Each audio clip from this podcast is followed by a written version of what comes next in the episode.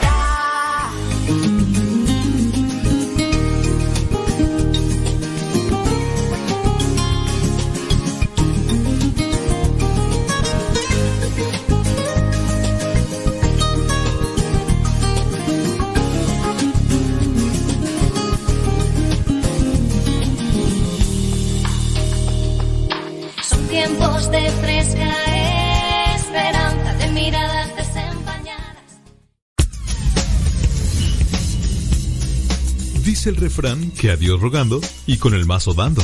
Y el que madruga, termina más temprano. Inicia la mañana con una reflexión, aquí, en tu programa, al que madruga. con el padre modesto Lule Zavala. Comenzamos.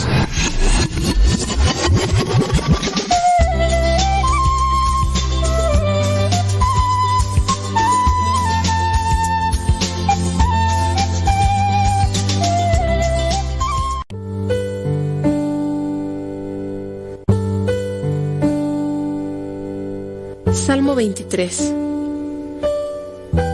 El Señor es mi pastor, nada me falta. En verdes praderas me hace descansar y a las aguas tranquilas me conduce. Me da nuevas fuerzas y me lleva por caminos rectos, haciendo honor a su nombre. Aunque pase por el más oscuro de los valles, no temeré peligro alguno, porque tú, Señor, estás conmigo. Tu vara y tu bastón me inspiran confianza. Me has preparado un banquete ante los ojos de mis enemigos. Has vertido perfume en mi cabeza y has llenado mi copa a rebosar. Tu bondad y tu amor me acompañan a lo largo de mis días. Y en tu casa, oh Señor, por siempre viviré. Gloria al Padre, al Hijo y al Espíritu Santo, como era en el principio, ahora y siempre, por los siglos de los siglos. Amén.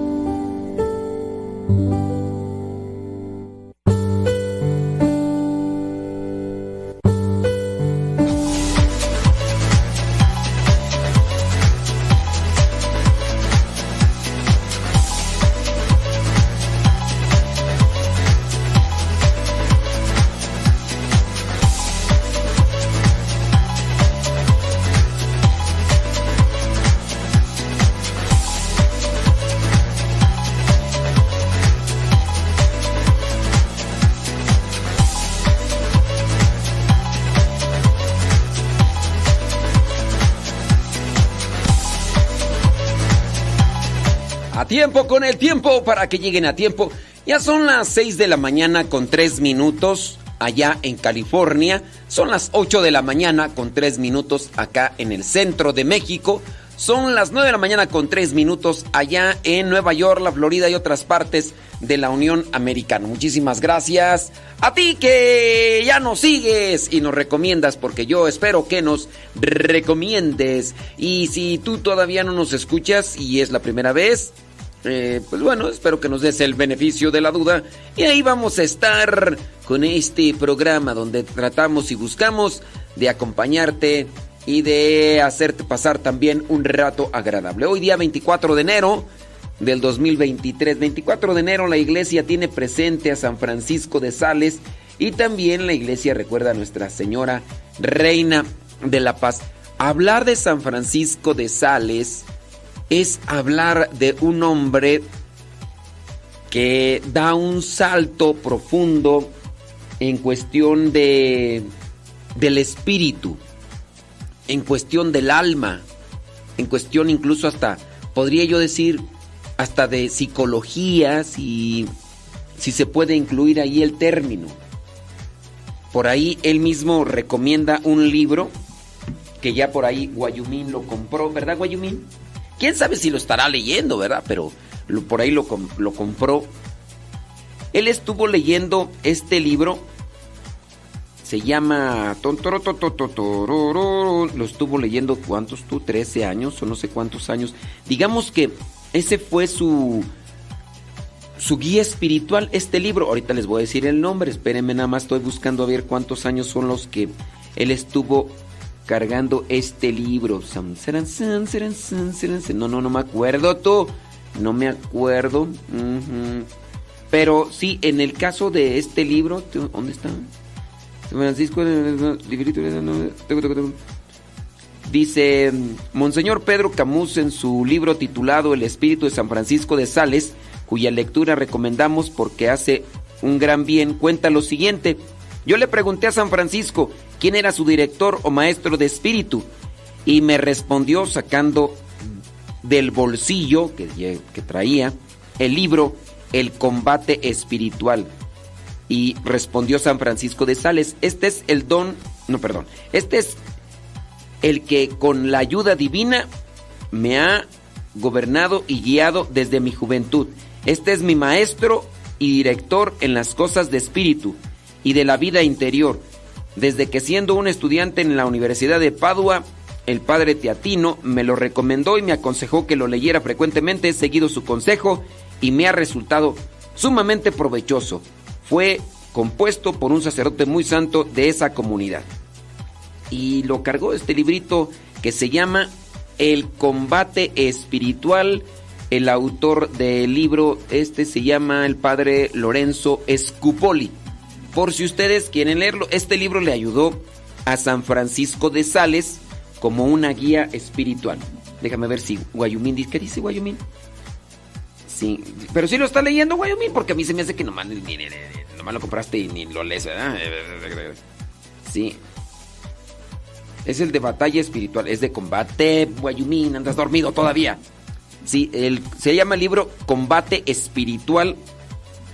Este libro, dice, acompañó a San Francisco de Sales 19 años. Era un libro que traía así como, como traer muchos de nosotros que traemos la identificación eh, de, nacionalidad, el ID y todo eso.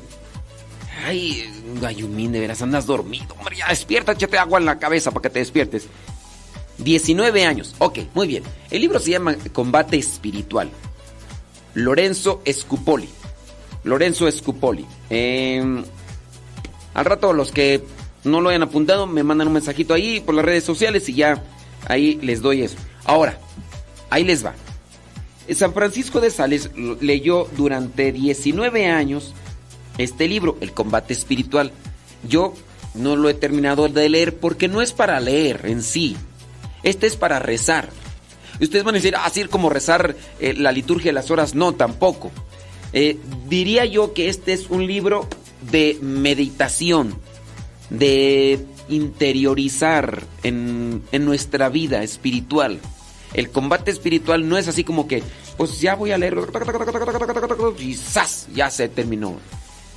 No, es un libro que se puede leer y uno se puede quedar a pensar y repensar sobre las cosas que menciona ahí con relación a tu vida, con relación a lo que has vivido, con lo que quieres vivir y todo lo demás. Muy bien, combate espiritual. Este es eh, para el Lorenzo Scupoli. Ahora, después San Francisco de Sales, de lo que él leyó, de lo que él meditó y de lo que él vivió, San Francisco de Sales escribió un libro que a mi modo de ver es más práctico y más incluso claro y que se parece mucho al combate espiritual. El libro se llama La Filotea o Iniciación a la Vida de Santidad. Desde mi perspectiva, quizá equivocada, yo podría decir que este es un libro sobre cómo moldear el alma, cómo vigilar lo que entra al alma y cómo irla cuidando. Este es un libro incluso que yo podría decir que tiene características psicológicas porque al final de cuentas dentro de nuestra psique, dentro de nuestra mente, lo que entra como imagen, como audio, como sonido, eh, lo que entra en nuestra mente puede tener una repercusión buena o mala, dependiendo qué dejemos entrar y qué dejemos en el interior resguardado, qué dejemos guardado. Porque puede, puede entrar algo por la vista, si tú quieres. Veo algo, entra a mi mente algo porque lo estoy viendo. O puede ser que, alguien me diga algo, una indirecta, un reclamo, un reproche, una maldición, eh, algo que, me da, daña en ese momento. Pero otra cosa es que lo resguarde lo guarde lo resguarde, lo mantenga ahí y eso va a tener una afectación. Si es bueno, puede ser la afectación, el efecto que tiene positivo. Si es malo, pues obviamente nos va a perjudicar. El libro que entonces después escribiría San Francisco de Sales, que a mi punto de vista podría ser incluso más sencillo, más claro y como que más enfocado en las cuestiones del alma, es la filotea o iniciación a la vida de santidad. Ya si ustedes dicen, ay, no los apunté, es que usted habla bien rápido, me mandan un mensajito y ya con todo gusto ahí se los mandamos. La filotea o iniciación a la vida de santidad San Francisco de Sales y hay muchos consejos que se pueden sacar en torno solamente a este libro. Tanto así que, bueno, yo vengo de rezar el oficio y las laudes y en el oficio de lectura de, lo que vendría a ser la, la fecha del día de hoy, presenta ahí una parte de este libro, la filotea o iniciación a la vida de santidad. ¿Ustedes qué hacen para resguardar su alma? ¿En qué trabajan? Así de manera constante. No de vez allá cada cuando se acuerdan. ¿Qué hacen para resguardar y cuidar su alma? Platíquenme, cuéntenme qué les ha ayudado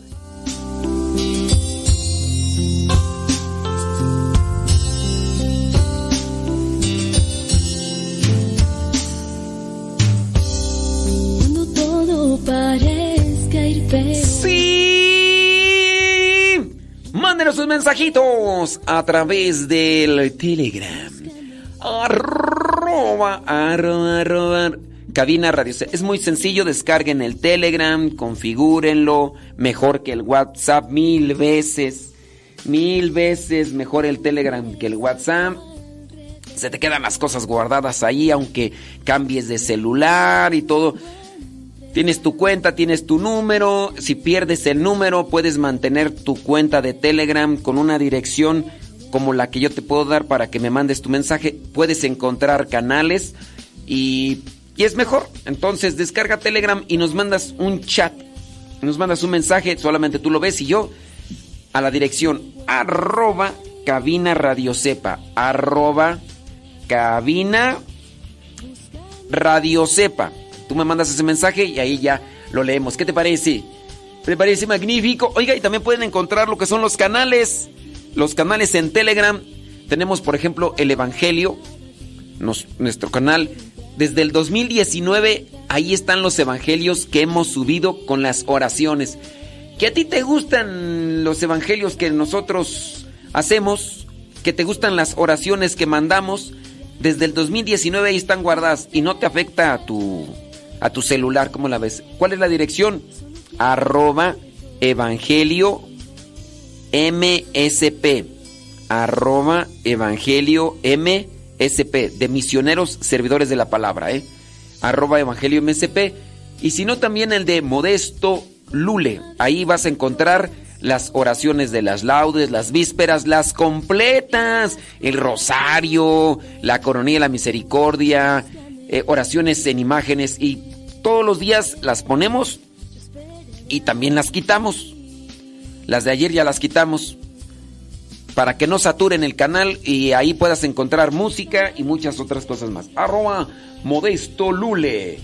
Arroba Modesto Lule. Saludamos rápidamente a los que se asoman ya ahí al Telegram, de los que están ahí, Yara Vélez, eh, Lupita Vela, Luis Cisneros, Manuel López, Lucy León, Ignacio Pacheco y Rosalía. Son las únicas personas que se asoman en este momento ahí en el en el, en, el, Telegram. Ya llegó Carmela Álvarez Díaz, Susana Bonilla, Susana Hernández al Telegram. Gracias.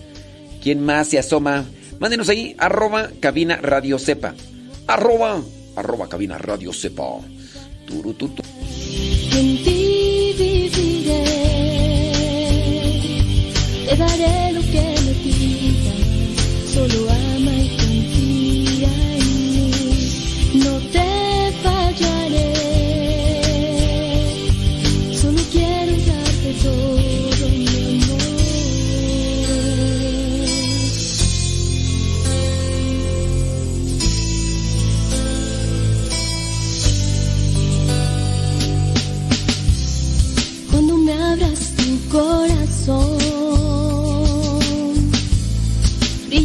con la luz de mi amor. Búscame, yo esperaré aquí.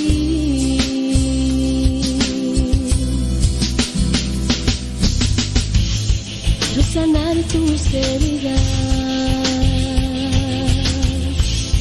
y que puedas volar.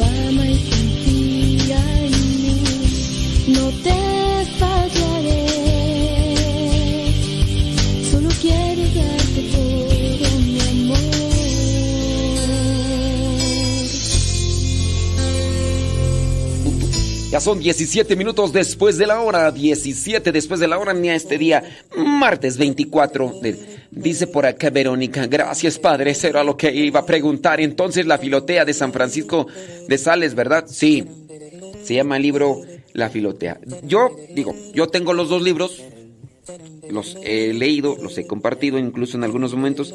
El libro El combate espiritual es del padre Lorenzo Scupoli. Eh, la filotea es de San Francisco de Sales. Yo diría, incluso es, tiene hasta más páginas. La filotea está más para mí. Yo sí, la filotea. Dice por acá, eh, saludos, muchas gracias. Dice, ese me lo han recomendado mucho. Que porque, ¿qué? Que porque, ¿qué es que? Ay Jesús, que porque, ¿qué es que? Para los que tenemos un carácter iracundo, ayuda mucho. Pues San Francisco luchaba con eso, así como yo mera. Sí, o sea, también no hay que pensar que nada más por leer, ah, ya se me quitó lo iracundo. No, es lo leo, lo medito, lo reflexiono, pero también lo trabajo en mí, porque pues a veces nosotros queremos así como rezar algo, leer algo y que se me quite así. Pues no. No, necesito ponerlo en práctica.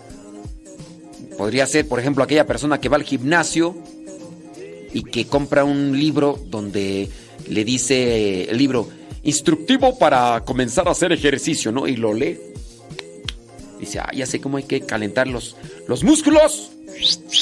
Para arriba, para abajo, para arriba, para abajo, para arriba. Ay, no no he adelgazado nada, ya, ya lo leí muchas veces. Leí muchas veces el instructivo y no adelgazo. Pues mi, mi cuerpo no, no agarra figura. ¿Por, ¿Por qué no agarra figura? Pues porque nomás lo estás leyendo. No hay que ponerlo en práctica. Hay que ponerlo en práctica lo que uno lee. Y en el caso de las oraciones, también hay que ponerlas en práctica. Ay, Señor, quítame este carácter iracundo. Quítame lo enojón, lo, lo enojona. Me estás molestando, que no es que estoy rezando, ¿qué? Ay, Señor, que, que ya no sea enojón, Señor. Quítate. No más moleste, moleste. Ya no puedes ni rezar a gusto. Ay, stop. Quítate, vaya. Pues no. Uno tiene que poner en práctica lo que uno reza, lo que uno lee. Bueno, ahí está el pedradón para quien. Ay, ya me conviene no decir nada porque luego lo hago acá. Ok, saludos y más saludos. Allá en Acámbaro, Guanajuato, hombre. ¡Saludos hasta Acámbaro, Guanajuato! Muchas gracias por estarnos escuchando ahí a los paisanos allá en el rancho. Vámonos a la. Vámonos ahí al atrio de la parroquia de San Francisco. Sí, ahí en la de Nuestra Señora, eh, refugio de pecadores, hombre, gracias.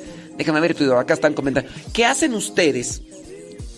¿Qué hacen ustedes para resguardar su alma? Déjame ver por acá. Bli, bli, bli, si tienen preguntas, láncenlas. Padre, una pregunta. Ahorita voy a leer tu pregunta. Espero que sea clara, ¿eh? ¿Usted qué le diría a un niño de 11 años que le preocupa mucho que siempre está pecando, pobrecito? Es mi hijo. Siento que empieza a entender. Bueno, eh, está medio difícil. Este, si el niño se preocupa mucho, que siempre está pecando, primero yo pienso que tú tienes que acercarte con él y explicarle qué es el pecado, para que no entre en una situación de escrúpulo, porque eso podría ser, eso podría ser que tenga tu chamaco. Yo espero que sepas qué es escrúpulo. Yo espero que sepas una definición de pecado y que pudieras explicarle con las formas que él entiende, porque pues todos los niños son diferentes, no todos los niños agarran la onda a la mera hora. Igual ya muchos de nosotros ya estamos medios viejos y no agarramos la onda a la primera. Espero que lo conozcas a tu niño y que le expliques con palitos y bolitas, con peras y manzanas, qué es el pecado, para que no caiga en el escrúpulo. Porque si él piensa que está pecando mucho, puede ser entonces que sea escrupuloso. Y el ser escrupuloso eh, significa ser exagerado en lo que cree o en lo que está analizando y piensa, entonces muy exagerado. Entonces mirará cosas que las considera como pecados y está exagerando y no son pecados. Pero pues ahí tú explícale, ¿verdad? Ahí, ahí va a ser tu trabajo. Tu trabajo, porque pues, así que échale ganas, tiene 11 años, dependiendo a tu paciencia, también a tu buena enseñanza, es que él se pueda dirigir y, también ordenar en sus pensamientos. Muy bien, ándele pues. Tómala, papá. Dice, mm, ¿qué tú dices? Personalmente, padre, a mí me ha ayudado mucho como guía. Es usted con su evangelio, sus programas, sus reflexiones, sus imágenes. Así es usted para mí. Y me ha ayudado mucho. Pues muchas gracias. ¿Qué, pues, ¿qué quieres que te diga? Pues que Dios te bendiga. Ándele pues. Saludos desde por acá. Ándele, muchas gracias. Eh, ¿Qué más tú por acá? Dice. Estaba buscando los libros que está compartiendo. No, no, no lo estoy compartiendo. Eh, estoy diciendo los libros. No los voy a compartir eh, para que no vayan a empezar ahí. El libro de combate espiritual Dice, lo llevó por 19 años. Ay, ah, ¿Tú cuánto tiempo? ¿Qué hacen ustedes para resguardar su alma? Ahí les dejamos esa pregunta. Ahí los que nos quieran comentar. Oye, metiéndose ahí al Google, uno puede encontrar una cantidad bárbara de, de consejos y demás de San Francisco de Sales. Mira, las bases de la salud mental según San Francisco de Sales. Mira, aquí. Ya son 23 minutos después de la hora. San Francisco de Sales sienta las bases de lo que es una psiquis sana, o sea, pensamientos acá la cabeza sana, cuando muestra el orden que debe existir en la personalidad normal. Afirma que todas las cosas y todo el universo tiene un orden monárquico, de manera que se relacionan entre sí y en última instancia con Dios, que es el Rey soberano, por lo cual todas las cosas desean a Dios y tienden a Él como a su fin. También en el hombre hay movimientos, sentimientos, inclinaciones, hábitos, pasiones, facultades y potencias que son regidos por una natural monarquía que es la voluntad. Es sin duda la voluntad la que gobierna de distintas maneras las potencias del alma. Sí, en el caso de lo que vendría a ser este libro de la filotea, ayuda mucho al, al comportamiento. ¿Qué hacen los psicólogos? Los psicólogos eh, hacen analizar las, los comportamientos, la forma de, de vivir de una persona y le van diciendo, usted está mal en esto, acomode esto, acomode aquello, ponga esto, quite aquello. Si usted trabaja en eso, usted sale adelante, esperando que también tenga un buen psicólogo, porque pues hay también psicólogos, pues más revueltos que eh, nada, ¿no? Hay psicólogos que están más para allá que para acá y pues están mal. Entonces hay diferentes corrientes psicológicas y algunas de ellas medias distorsionadas. Dígase, en cierto modo, la de Freud, que podría ser también ahí que hay elementos buenos, pero pues eh, también Freud, pues, no sé qué, ah, y además que era como antirreligioso y todo lo demás, pero sí por ahí hay psicólogos. Entonces, cuando ustedes vayan con un psicólogo, si es que quieren ir con un psicólogo, pues traten de checar con quién van, ¿no? Que sea un psicólogo con bases cristianas para que ustedes tengan una buena guía. Muchas veces ustedes van con los psicólogos y los psicólogos vienen con nosotros porque, ay padre, ya no aguanto a esta gente. Ay, mi padre. Pues sí, ay padre.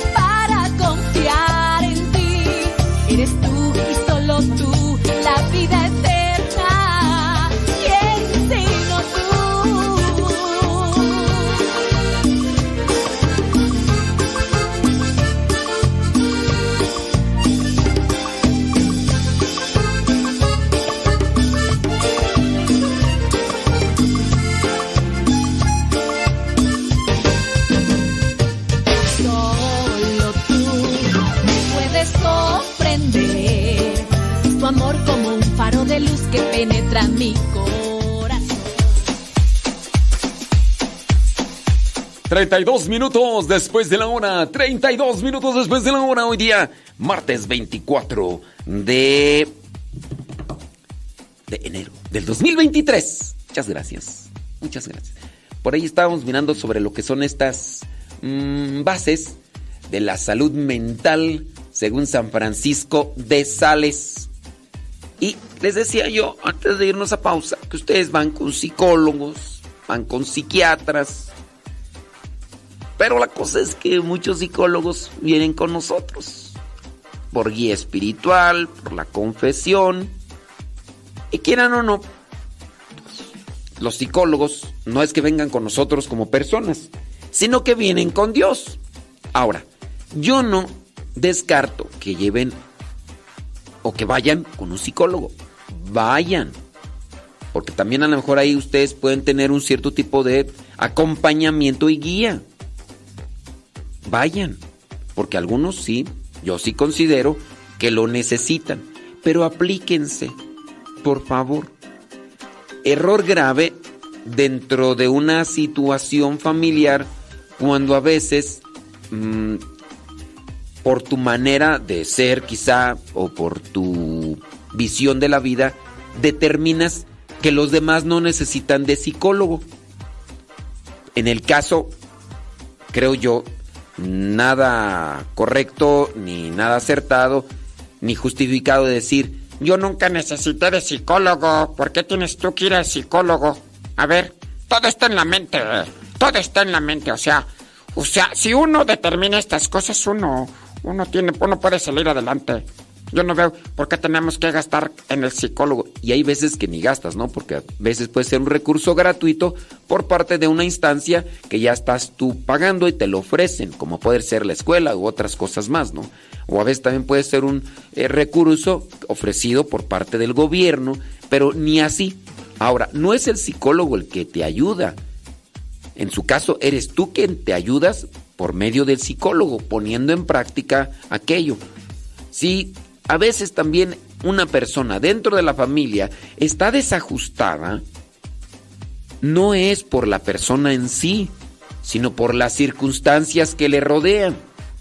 Dígase el caso de matrimonios a veces muy inestables emocionalmente, coléricos, iracundos, biliosos, geniudos, berrinchudos, arrebatados, gritones, malhumorados, pedantes, vanidosos, envidiosos, celosos. Eh, y imagínate todo ese chilaquil, toda esa revoltura de actitudes desordenadas mentalmente, de actitudes tóxicas, en su caso si le quieres aplicar el término, pues obviamente tu muchacho, tu muchacha, pues va a estar sufriendo de esas cosas.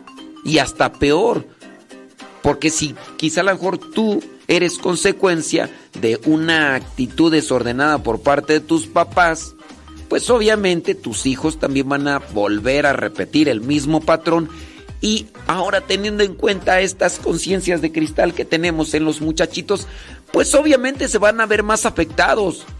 Porque nosotros, nosotros que venimos de otros, otras formaciones, otras generaciones y otras mentalidades, eh, a nosotros teníamos, eh, digamos, aunque suena soberbio, teníamos una resistencia mental.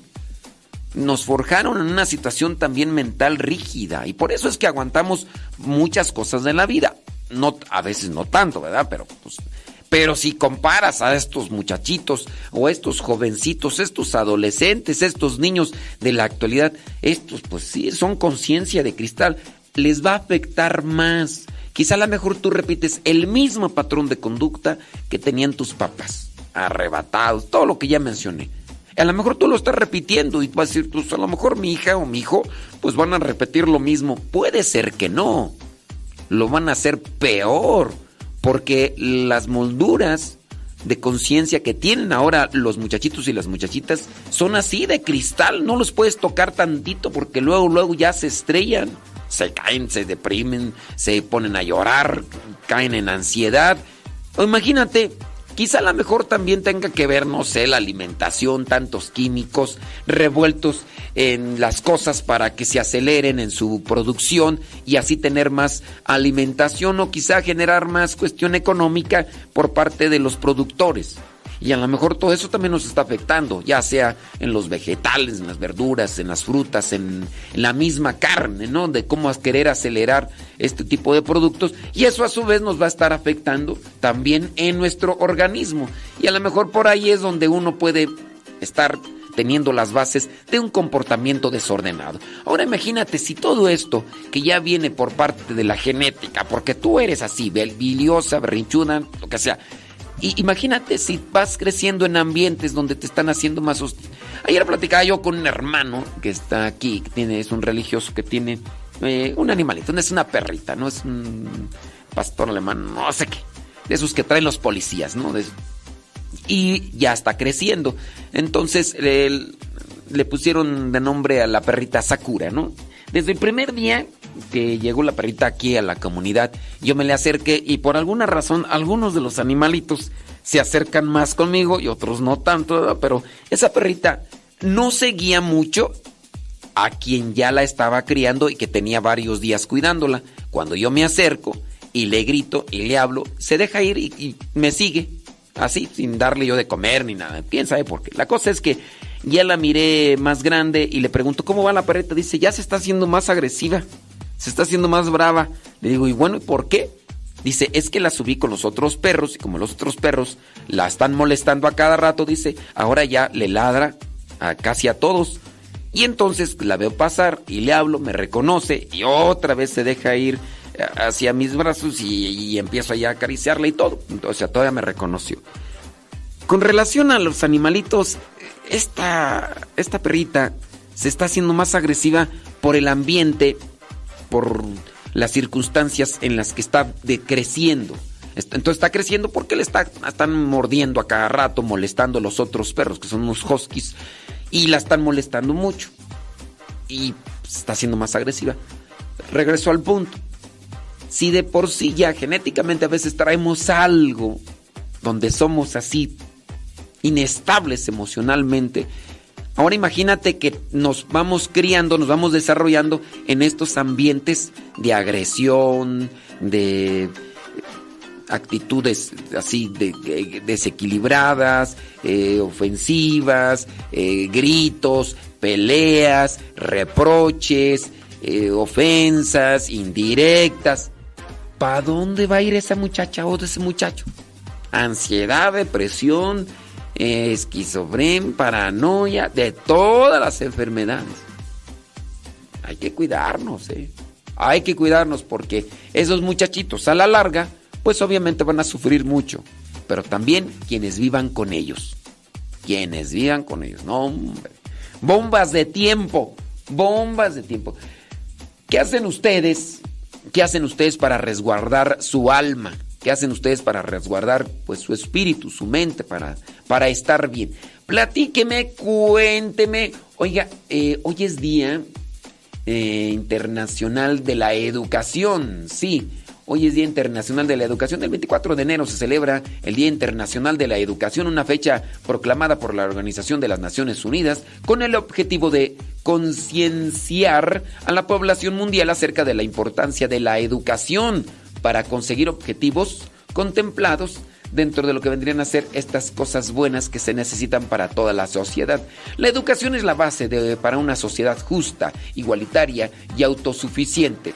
El problema está, ¿verdad?, cuando muchos gobiernos, dentro de sus proyectos o sus agendas, les conviene tener a más gente que, que, no, no, tenga educación, que no tenga formación, que no tenga conciencia, que no tenga razonamiento, porque pues, si, si tienen más gente con razonamiento, con conciencia, pues les va a reclamar, ¿verdad?, sus injusticias, les va a reclamar eh, aquellas cosas y por eso muchos gobiernos, analícelo, analizo, muchos gobiernos paternalistas que quieren darle prácticamente todo, aparentemente, ¿verdad? Le quieren dar todo a los a las personas y no se enfocan en una educación o transformación del razonamiento, sino solamente en quererles dar lo que el pueblo quiera con relación a entretenimiento y comidera. Y ya sí, ya que no piensen tanto. Todo te va mal sientas que estás a punto de explotar.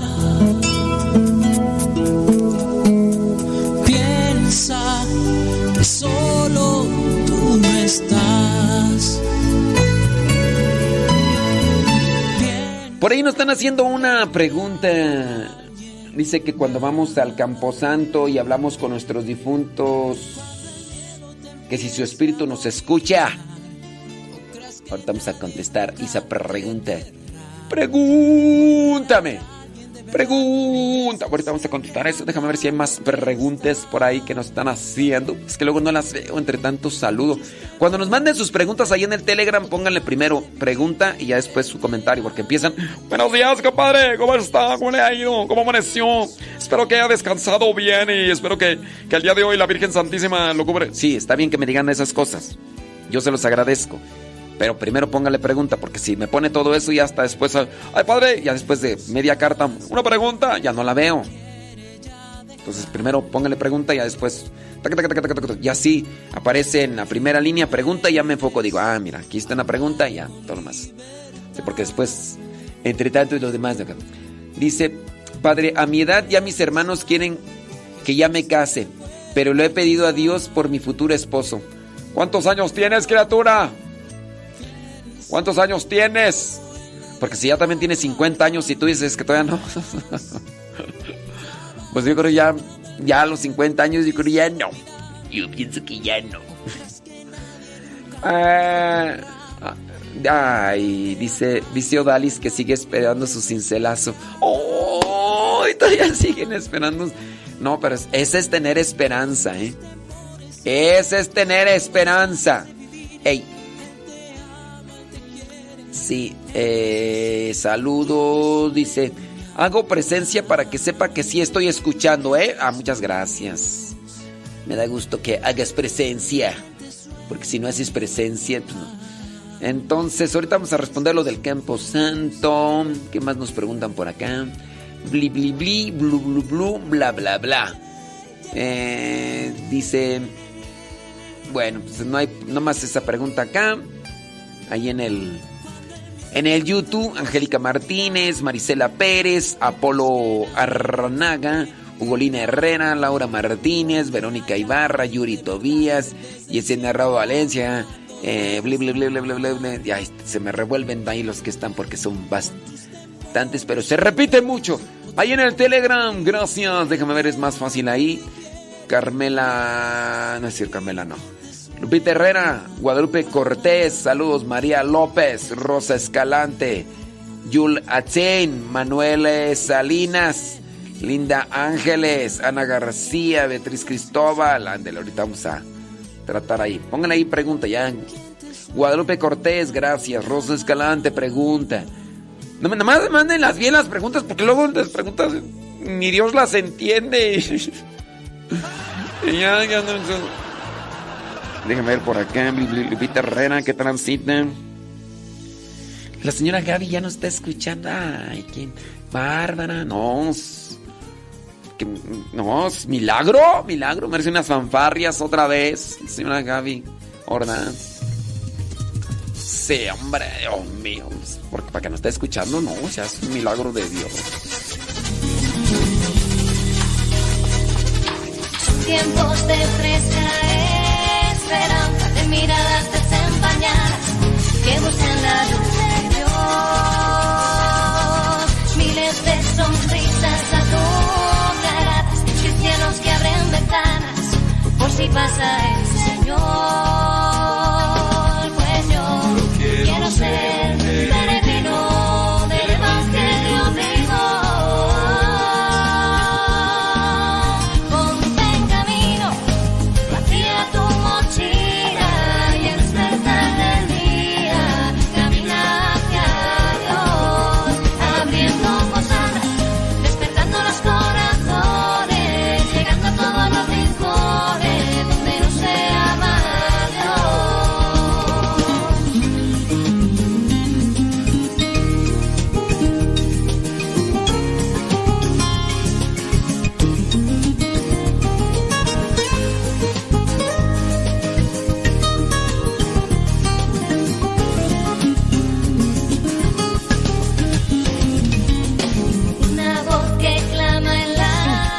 46 minutos después de la hora. 46 después de la hora.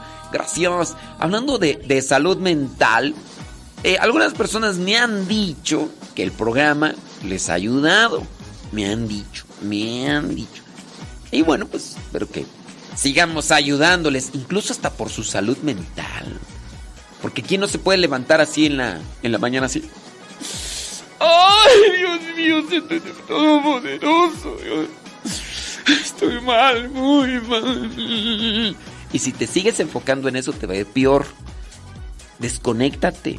Busca cosas positivas, cosas buenas, cosas alegres, cosas entusiastas. Ahora, el buscar las cosas buenas, positivas, quizá no te quite los problemas, pero te desenfocas del problema. El pro- se hace más gravoso el asunto cuando estás allí enfocado, enfocado, enfocado, enfocado y de allí no... Ya desconéctate. El problema va a seguir ahí, ciertamente, pero el hecho de que tú voltees a mirar a otra cuestión que te desconecte o que te desconcentre de esas cosas, pues podrá hacer que tengas una ma- mayor claridad ante el problema y si hay una mayor claridad, una mayor perspectiva, puede ser que vengan las ideas sobre una solución a ese problema. Pero si estás ahí solamente enfocado en los problemas, pues obviamente no vas a poder salir. Hay personas que me lo han dicho, yo no sé, ¿verdad? Pero me han dicho, ay, padre, yo antes sufría de depresión, madre. Y ahora vivo más estresado desde que escucho su programa.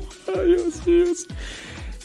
Me han dicho que han- les ha ayudado, ¿verdad? Pero pues, una persona por acá pregunta, dice, cuando vamos al campo santo y hablamos con los difuntos, ¿su espíritu nos puede escuchar? Mm, pues no te podría asegurar que te escuche. Pero sí te puedo asegurar que tú te desahogas, tú te desahogas y eso también te sirve, te ayuda. ¿Cuántas personas no tienen un problema, hablando de la salud mental, un problema arraigado porque no lograron decirle algo que era bueno, que era positivo, a ese ser querido que ya se adelantó y siguen cargando con, ese, con esa frustración? Es que no lo vi, es que no le dije.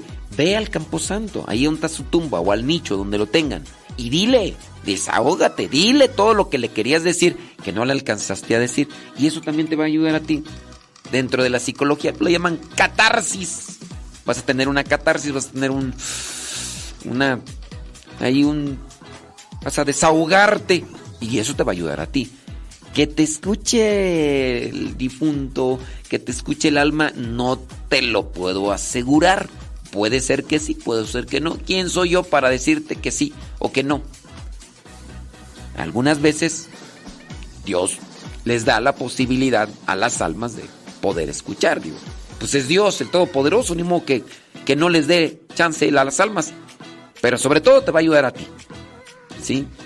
Cuando nosotros, nosotros rezamos por los difuntos, pues le rezamos principalmente a Dios. A Dios es el que le pedimos eso y nos puede ayudar. Entonces, pues, si tienes algo que sacar, sácalo. Y ve ahí al Camposanto y, y di- dice... mm, Como nananina me presento aquí. Ándale pues tu nananina. Ay, Dios mío, esta gente ah, no está más loca porque no está más, más vieja, decía mi mamá. Ay, no estás más loco porque no estás más viejo. Saludos a mi mamá que me escucha y también a mi prima Goya que por cierto hoy no se ha asomado. Prima, prima, pues ¿dónde andas? Hombre, asómate. Eh, déjame ver que ya se me perdieron aquí las preguntas que me hicieron, hombre. Ah, pero aquí esta persona me pregunta.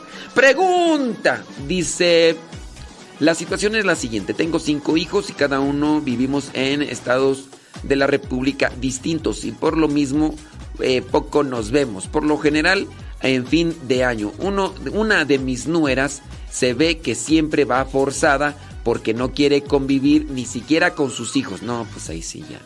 Y con una cara que se te van los ánimos. Cuando los que están casados les comentamos que no somos suegros metiches y que cuando quisieran una charla o consejos estamos abiertos. Pero mi hijo siempre dice que todo bien. Cuando claro, se ve, se ve los problemas encima. Dice, mm, eh, próximamente, primero Dios, bautizarán a mi nieto. Yo platiqué con mi hijo y claro, le dije que si su esposa no viene con la actitud mejor, que no venga. Y si viene, le dije que son bienvenidos, pero con la actitud de convivir. ¿Usted cree que hice mal? Gracias. Saludos. Ay, Jesús del huerto. Miren. Ay, Señor mío Jesucristo. Tienes a tus nueras. Una de ellas viene, cuando se reúnen, viene con esa actitud así de cara de compungido, cara de momia. ¿Por qué viene así? No lo sabes. Y más vale que no investigues, ¿eh?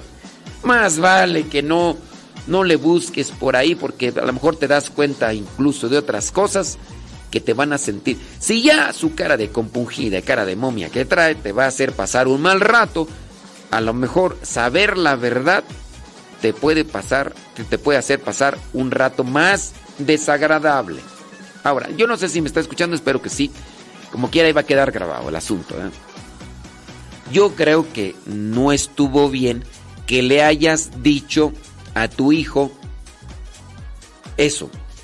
Hijo, mira, si van a venir, pues que, que tu esposa venga con una cara más agradable. Mejor, si no va a venir con esa cara agradable, mejor que no vengan. Si vienen ya saben que son bienvenidos. Pero si van a venir, pues ojalá y quiere, quite esa cara de chancla aplastada que trae tu, tu esposa, porque aquí no la pasamos bien, ¿eh? Aquí no la pasamos bien. Mira, yo pienso que estuvo mal en el sentido de que e- esa persona, ¿por qué puede cambiar? Esa persona puede cambiar porque tú le ofreces un ambiente diferente. Quizá ya llega ahí y la cambia la, cara. Qui- quizá a lo mejor esa cara la trae siempre. Pero el ambiente que tú le ofreces agradable, eh, de relajo, de eh, buena onda, un ambiente sano, le puede ayudar a ella. Porque quizá esa, esa cara que trae ya la trae de- desde allá porque así está. Y puede ser que tú le ayudes. Puede ser que tú le ayudes. O el ambiente ahí. Sí, yo sé, va a ser más pesado. Porque tú te esfuerzas y le echas las ganas y, y- y ves esa cara ahí. Ay, Dios mío santo. Mira, te voy a poner un ejemplito así muy sencillo y rápido.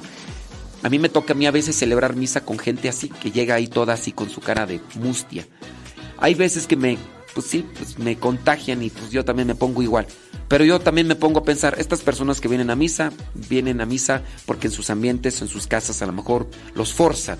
Pero yo voy a tratar de mostrar algo agradable y bueno, esperando que con lo que yo haga, aunque no me siento cómodo por tener esa cara de momia ahí, pero voy a hacer todo lo posible para que yo lo que diga le pueda dejar algo y que cuando se vaya por lo menos trabaje. Ese es mi pensar. Yo pienso que a lo mejor este, te pasaste, no sé, trata de hablar con tu hijo y dile que no le vaya a decir eso a su esposa, porque si se lo dice a su esposa, para la próxima vez que la veas, posiblemente ella trae todavía una cara más compungida.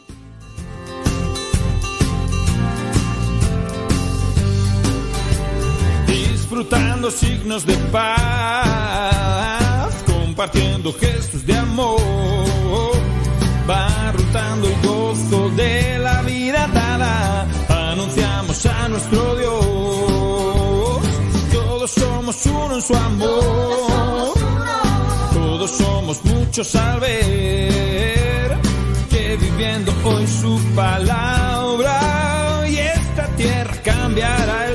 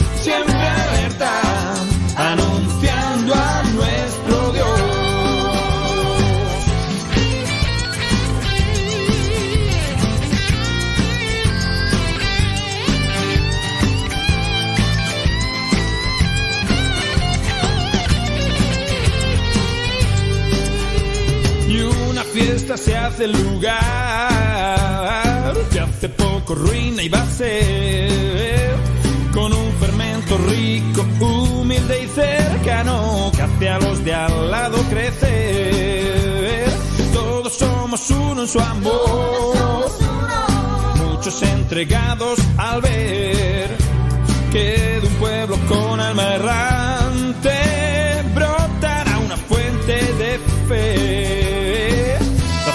y la pasión que tiene nuestro Dios nos hacen uno en él. Su fuego y su perdón nos llena el corazón, nos hace renacer. Si quieres verlo, ve. Si quieres verlo, ve. Si quieres verlo.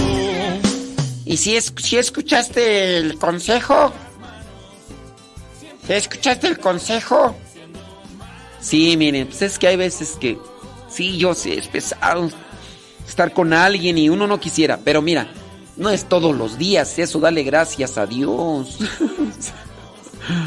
Otra cosa será que... La, pobre de tu hijo más bien. Pero pues también a lo mejor él es el culpable. Pues tampoco pienses que tu hijo es una perita en dulce. Sí, sí, sí. Sí, a lo mejor tu hijo es el mula que... Dicen que la burra no era risca, sino que la hicieron. Digo, perdón por tu, tu, tu nuera, ¿no? Siempre abierta, siendo manos del amor. Señora Gaby Ordaz,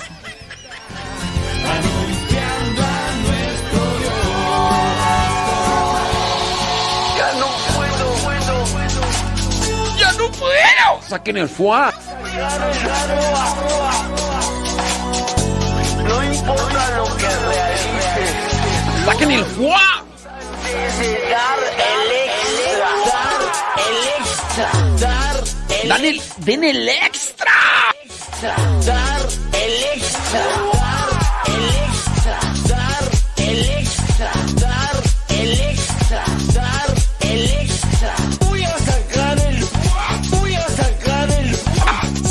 el foie. voy a el, saco el y Saco el el. Determinación y actitud es lo que necesitamos. el saco el saco el no Prima, prima, saca el foie, prima. Prima Lupis, el Guadalupe Chávez, ya Chávez. ¿Para qué cobijas? Saludos a, sus, a tu señor, el- a tu señor esposo, a tu viejo.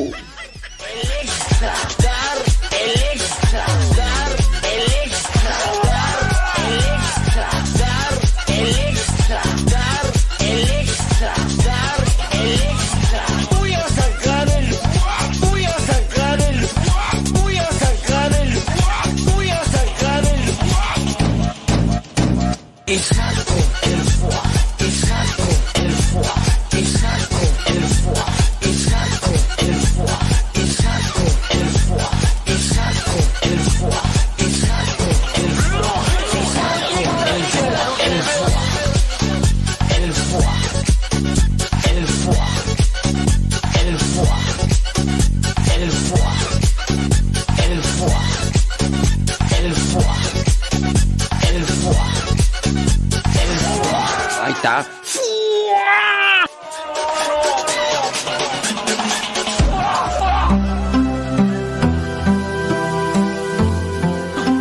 Susana Castro allá en Sacramento, California.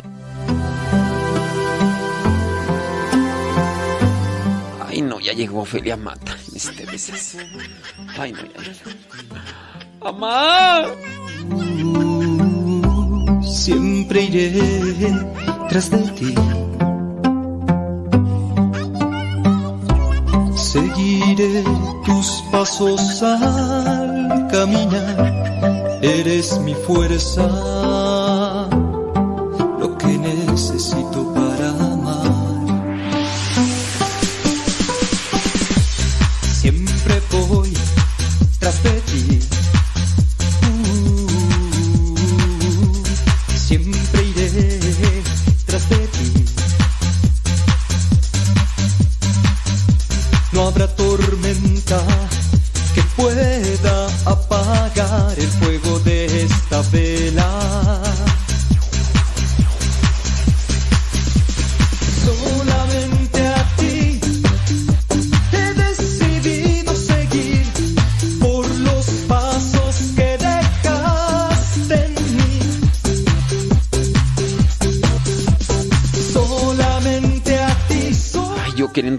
buena salud mental y llega Ofelia Mata.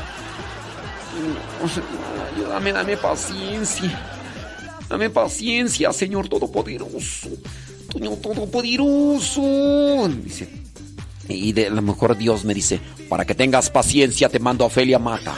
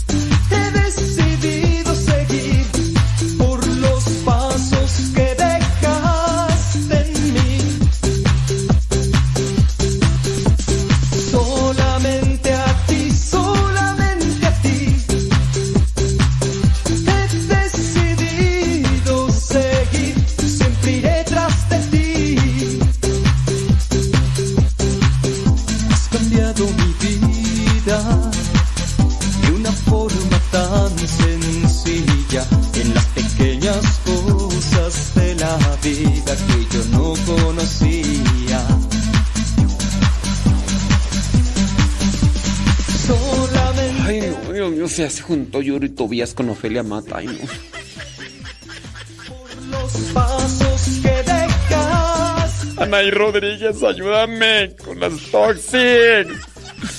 Anaí Rodríguez, ayúdame con esas tóxicas, por favor, Dios mío.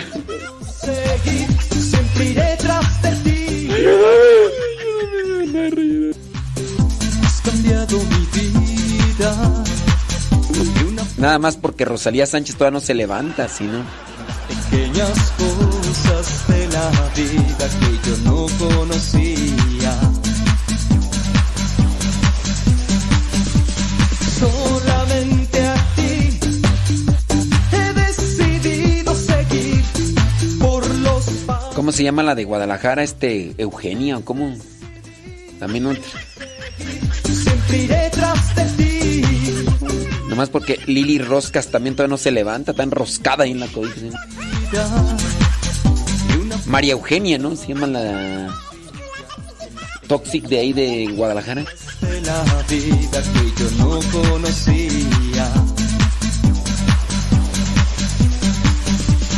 Solamente a ti. ¿Te imaginas en un grupo así, este, Ofelia Mata, Yuri Tubías, Eugenia, Rosalía Sánchez y... Ay, no.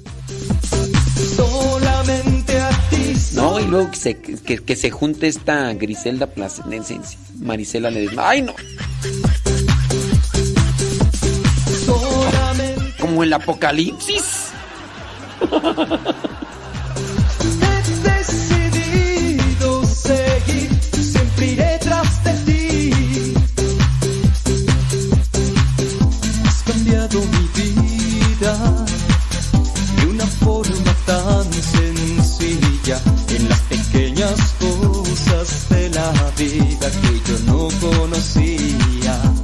Ay, Od- Odalis, que se estuvo peleando que porque su desayuno estaba caliente, imagínate. Ay, Odalis. seguir por los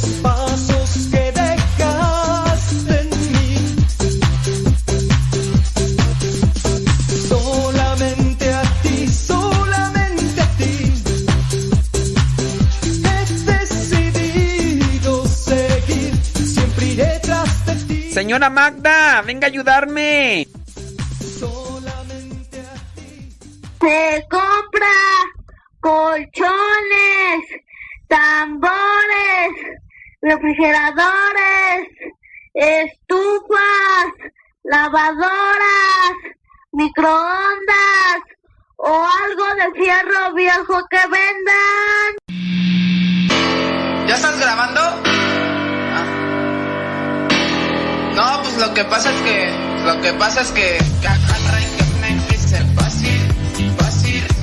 Que agarra y me dice como, como, que agarra y que me dice fácil, fácil. ¿Vas a ir o no vas a ir, Gaby Ordaz?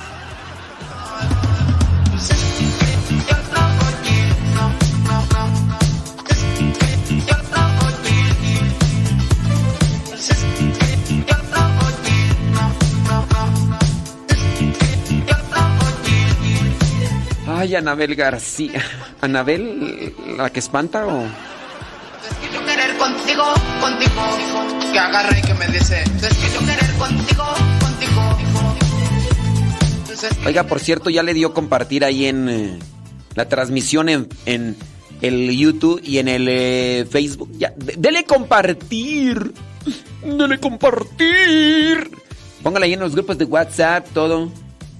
Aida Ruiz, ¿vas a ir o no vas a ir?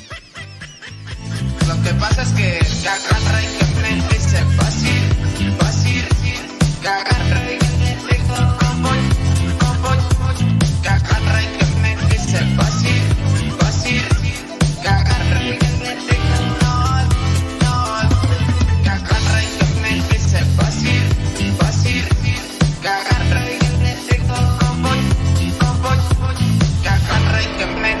fácil. Saludos a los que están ahí en el Telegram. Linda Ángeles. Esther Cepeta. Mari Gamboa. Ay, ¿te imaginas? También hay Mari dentro de ese grupo. Ay, no. El grupo del apocalipsis le vamos a llamar.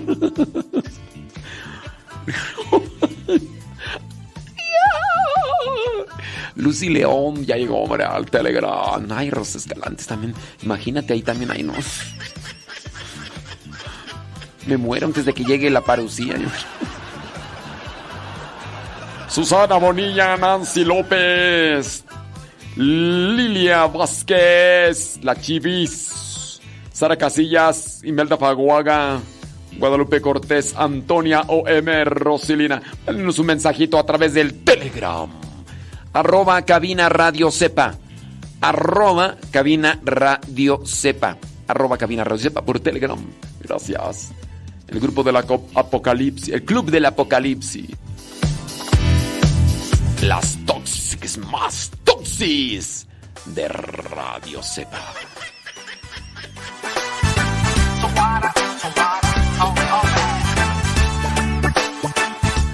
Sí, de- dentro de unos 15 minutos ya más o menos cuando se levante Lili Rosca decir, ay padre, póngame mi canción la de El, el Pato. La acabamos de poner. Ay, no, es que hasta ahora apenas... Ay, hasta ahorita me voy despertando, padre. Hasta ahorita me voy despertando. feliz porque sé,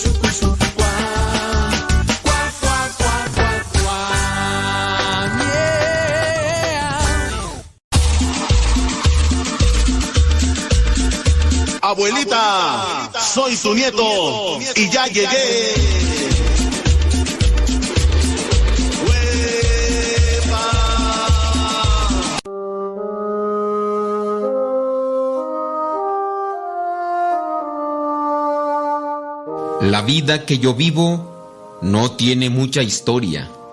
Me siento triste a veces, me siento solo al ponerme a recordarla. La vida nos regala, nos da muchas sorpresas. A veces nos da malas, también nos da bellezas. Por eso en esta vida no hay que sentirse solo. Así lo pienso yo. Deben pensarlo todos. Si tú reflexionaras cuán grande es la vida, regalo de mi Dios, es una ley divina.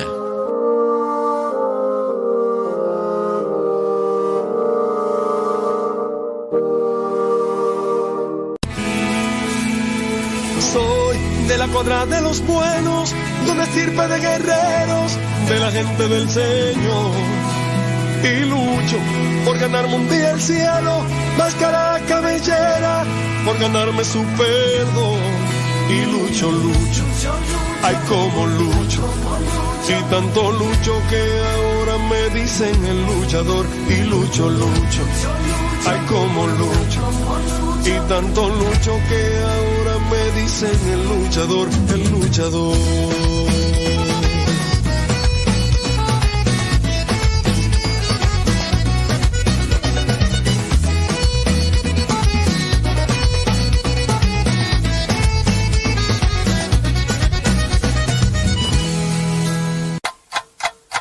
...60 segundos con Dios.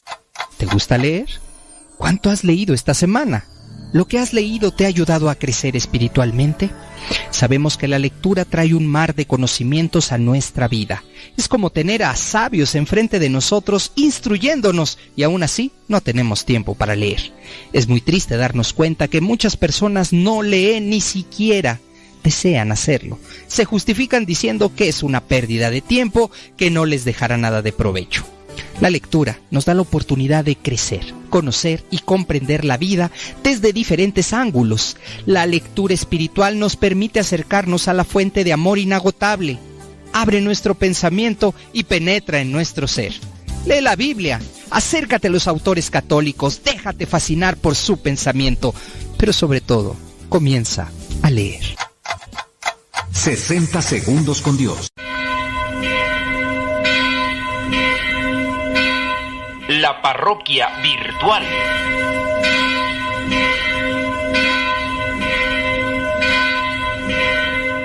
Bueno, pues ya nos está llegando un mensaje, vamos a ver qué es lo que dice.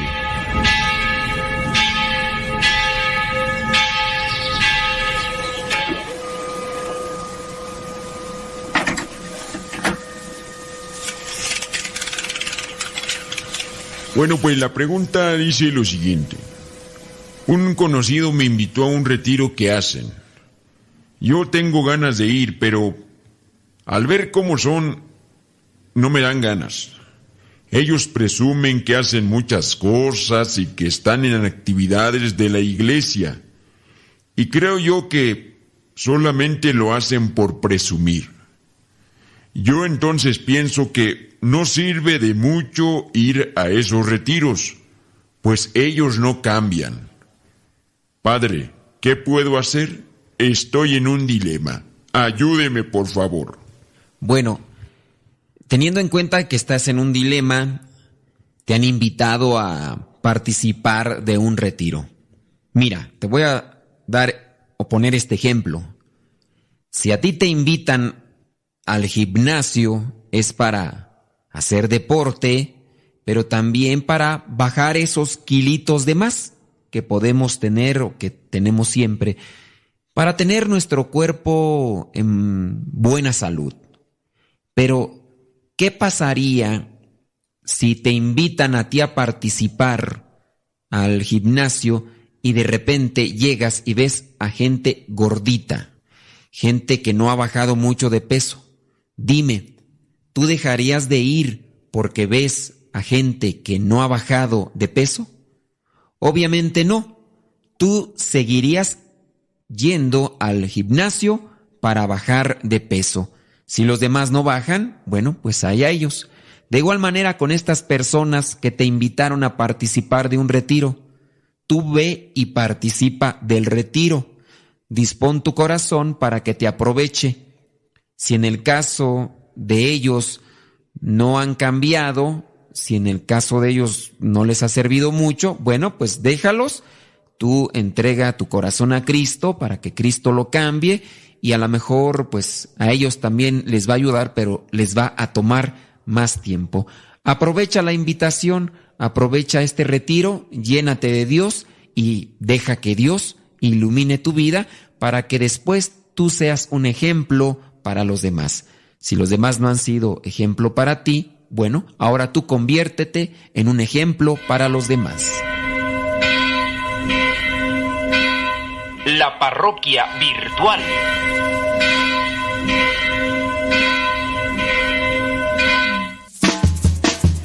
Desde la oscuridad del mar aparece, te tienes que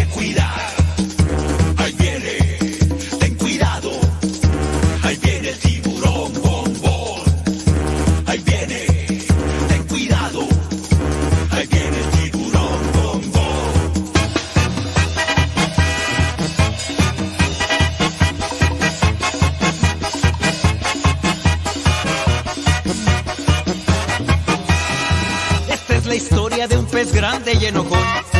De los malvados él quería ser campeón. A los otros peces perseguía sin razón. No lo querían por ser malo y muy grosero. Pesado y muy sangrón.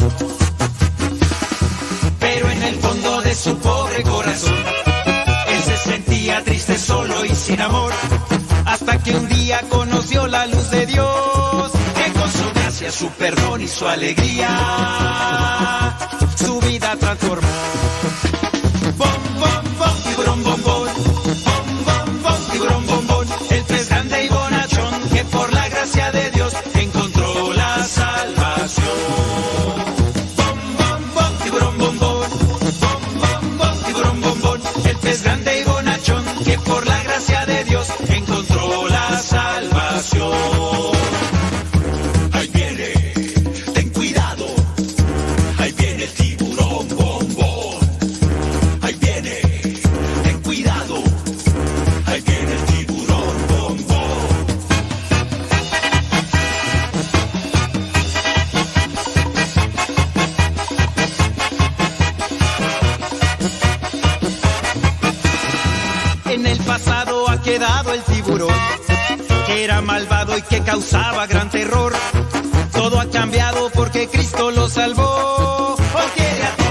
Ayuda y los protege. Bombón es un campeón. Esa es la historia de un pez grande y bonachón, que fue atrapado por las redes del amor. A todos cuenta que Jesús lo perdonó. Ahora Bombón por todas partes va anunciando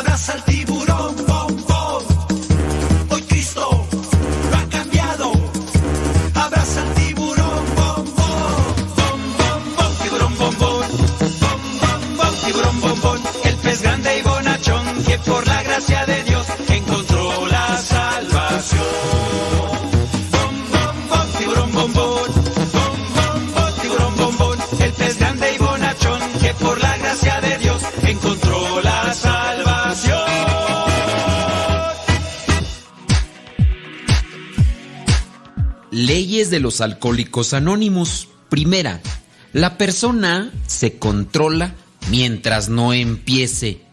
Una vez que empiece, ya sus emociones se vuelven incontrolables y le esclavizan y dominan. Lo importante es no empezar. Número dos, dado el primer paso, ya es el pecado el que controla la persona. Hay que tratar de evitar dar esos primeros pasos que llevan al precipicio como un resbaladero. Número 3. Hay que admitirlo. Somos enfermos a este respecto y tenemos que cuidarnos. Por eso no me puedo exponer a las ocasiones porque soy débil. La vida sin recogimiento, sin apartarse de las ocasiones peligrosas, abre el corazón a todas las seducciones y lo entrega sin defensa al enemigo. Por eso hay que admitirlo. Tenemos debilidades. Número 4. Reconocer. Tengo una espantosa debilidad para pecar y por eso tengo que andar con mucho cuidado. Ser bueno entre los ángeles del cielo. Todo es alegría y gozo, pero permanecer bueno en el ambiente tan corrompido de este suelo, eso ya es algo muy costoso. Así que mejor lejos y no quemarse acercándose.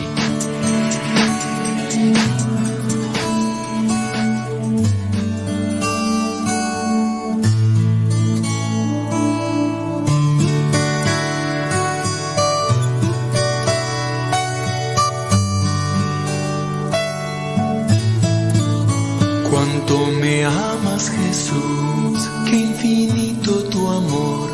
moriste para salvarme. Cuánto me amas, Jesús, es tan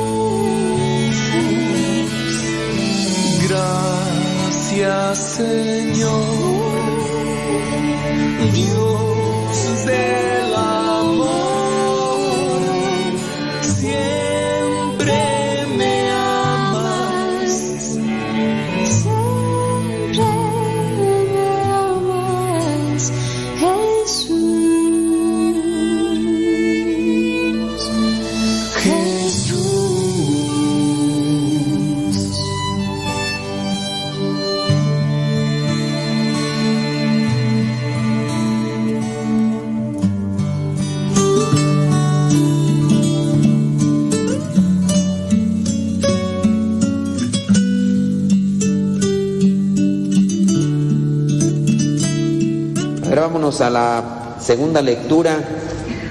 Vamos al primero. Yo, yo a veces reflexiono o veo, analizo que los días, por ejemplo, domingo, la segunda lectura está eh, un poquitito en desconexión con la primera y el Evangelio. Regularmente el Evangelio y la primera como que hay un vínculo, o así yo lo veo. Por eso vamos a la segunda que está un poquito distante. Vamos a sacarle por ahí. Eh, primera carta a los Corintios, capítulo 15, versículo 1. Ahora, hermanos, quiero que se acuerden del Evangelio que les he predicado. Este es el Evangelio que ustedes aceptaron y en el cual están firmes. También por medio de este Evangelio se salvarán si se mantienen firmes en él, tal como yo se lo anuncié. De lo contrario, habrán creído en vano. Y ya después, en el versículo 3 hasta el 11, hace una descripción en qué consiste el Evangelio. A lo mejor para nosotros podría ser un, un tanto difícil si yo les pregunto, a ver, descríbame qué es el Evangelio. ¿Y qué les vamos a decir a la gente? No, pues el Evangelio, pues este, ¿cuál? ¿El de Lucas o el de Marcos? ¿O el de Mateo o el, o el de Juan? Evangelio es uno. El Evangelio es la buena nueva. El Evangelio es Jesús. Solamente que uno tiene una perspectiva, Marcos, Juan tiene otra, o sea, como que son de diferentes ángulos la visión de la buena nueva que está enfocada a ayudar a los gentiles, a los judíos, a, los griegos. Entonces, el Evangelio está como acomodado para ayudar a las diferentes personas. Pero entonces, ¿qué es el Evangelio? El Evangelio es el anuncio de que hay un Dios que envió a su Hijo y que fue capaz de entregar a su Hijo incluso hasta la muerte con tal de mostrarnos el camino de salvación y que gracias a esa enseñanza que nos dejó caminando entre nosotros, después no quedó en la muerte, sino que viene la resurrección. La buena nueva es que lo que hagamos en esta vida va a repercutir en esta vida, pero mejor va a repercutir en la vida eterna. Esa es la buena nueva en una cosa así sencilla, difícil de digerir porque a veces pues no entendemos. ¿Y, y qué hay que hacer? Hay que conocer la escritura. Lamentablemente a veces no solamente esta idea o estructura de concepto podría ayudarnos para abrazar un sacrificio. Por ejemplo, ustedes, ¿quién, quién iba a decir que, que se iban a levantar hace algunos años, se iban a levantar en la madrugada a, a venir a hacer adoración? no se levantan a veces ni para hacerle de comer al viejo, me- bueno, depende, ¿verdad? Si el viejo es medio acá, pero a lo mejor le preparan en la noche, ahí está, ahí, agarras el lonche, ¿no? Pero ahora no solamente se levanta, uno se le puede levantar en la casa, y ahí, ahí andan con sus pijamas matapasiones, y luego ahí todas greñudas, o andamos todos ahí olorosos, a choquilla, pero ya te tienes que bañar, te tienes que arreglar, y te tienes que venir para acá, y, y está el frío, y eso haces. ¿Y por qué lo haces? Te van a dar un- una despensa, te van a dar un billetillo por ahí, un, café con una- un tamal o qué. No, no te van a dar nada de eso. Incluso todavía llegas y te tocaba una hora y ya pasó la hora y al que le tocaba no llegó. y ya son dos horas y hay otros, algunos que hasta tres horas y ahí ya se quedan ahí y hasta y, y con el frío y a lo mejor sí con el pendiente de que tengo que ir a la casa, tengo, se me va a hacer tarde y lo otro, pero tampoco no puedo dejar el Santísimo solo y a algunos sí van y tocan, pero eso no lo hacían antes, yo hoy sí lo hacen. ¿Por qué? Pues porque han conocido la palabra y han entendido la buena nueva, que lo que hagan por amor a Dios en esta vida también les va a servir y también les va a servir en la vida eterna. Por eso es tan importante también lo que es la, reflexión de la palabra de Dios y por eso algunos de ustedes han ido cambiando, o todos nosotros hemos ido cambiando un poquito, porque hemos reflexionado la palabra y la palabra nos ha ido dando esa luz. Antes, cuando no escuchaban la palabra, escuchaban un sermón y hasta les calaba. Y hasta podrían haber dicho pura pedrada, pura regañadera. Y hoy ya no dicen así, dicen, tiene razón, padre, tiene razón. Algunos, ¿verdad? Otros todavía seguirán diciendo, pura regañadera, ya por eso mejor no quiero ir, porque todavía no les cae el 20. Todavía no les cae el 20. Y ahí también creo que eso sirve por lo que va explicando después San Pablo, lo que es, lo que yo recibí, se los he transmitido. Y ahí es tan importante entonces porque uno se debe de formar. A lo mejor no somos los exégetas, los sabiondos de la Sagrada Escritura, pero por lo menos ya tenemos una referencia. Es que una vez cuando me dieron a mí el curso, dijeron esto. Y, tenemos una como tradición de lo que me compartieron con base a la palabra, yo lo transmito. Porque hay gente que hace su evangelio a lo que cree. Algunos, incluso ustedes, yo creo, no sé, ¿verdad? Hay algunas personas que dicen, pues como dice la Biblia, ayúdate que yo te ayudaré. Yo digo, ¿dónde dice eso? A ver, y así van a sacar un montón de frases que, que- no están, pues como dice la Biblia, a Dios rogando y con el más. ¿Dónde dice en la Biblia eso? Eh, hacemos un evangelio a nuestros criterios o a nuestras cosas que hemos ido agarrando en la vida y cada quien pues, pues dicen los de la iglesia esto pero yo no estoy de acuerdo porque no estás de acuerdo ya estudiaste la Biblia ya eh, analizaste un poco la doctrina la moral el catecismo no pero yo no estoy de acuerdo en eso pues primero tienes que estaría como ustedes a lo mejor no conocen mucho de fútbol pero a lo mejor alguien que se ponga a ver el fútbol, pues yo no estoy de acuerdo que se vayan corriendo. Se deberían de subir unas bicicletas para que no se cansen. Pues ¿qué es eso? Van correteando un balón y luego ahí. No. Y luego nada más es injusto. A mí se me hace injusto. ¿Por qué nada más un fulano puede agarrar la pelota? ¿Por qué los demás no? Yo no estoy de acuerdo en eso. Uno va a decir, estás loco tú, pues, pues hay reglas. Este se llama fútbol soccer, hay uno que se llama fútbol americano. Y que si hay, si hay- todos tienen que agarrar, también la pueden patear el, el balón y todo, y ya viene el Super Bowl y, y todo, y cosas. Pero a veces uno puede estar opinando, pues yo no estoy de acuerdo, ni uno ni sabe. Y, también con relación a, a la fe. Por eso es bueno que ustedes, papás, se pongan al tiro, porque no tendrán un hijo descarriado de esos contreras, renegones, quejosos, que de repente empiezan a ponerles un montón de peros y ustedes, ay hijo, Dios te perdone, ay, estás bien mal, ya con eso no lo van a solucionar. Por lo menos darle una respuesta o por lo menos decirle, mira, aquí te vas a leer este libro o, mira este pasaje o, o algo, porque no necesariamente es darle un sermón para que entienda, no. A ver, mira esto, mira aquello, o mira, incluso hasta un video.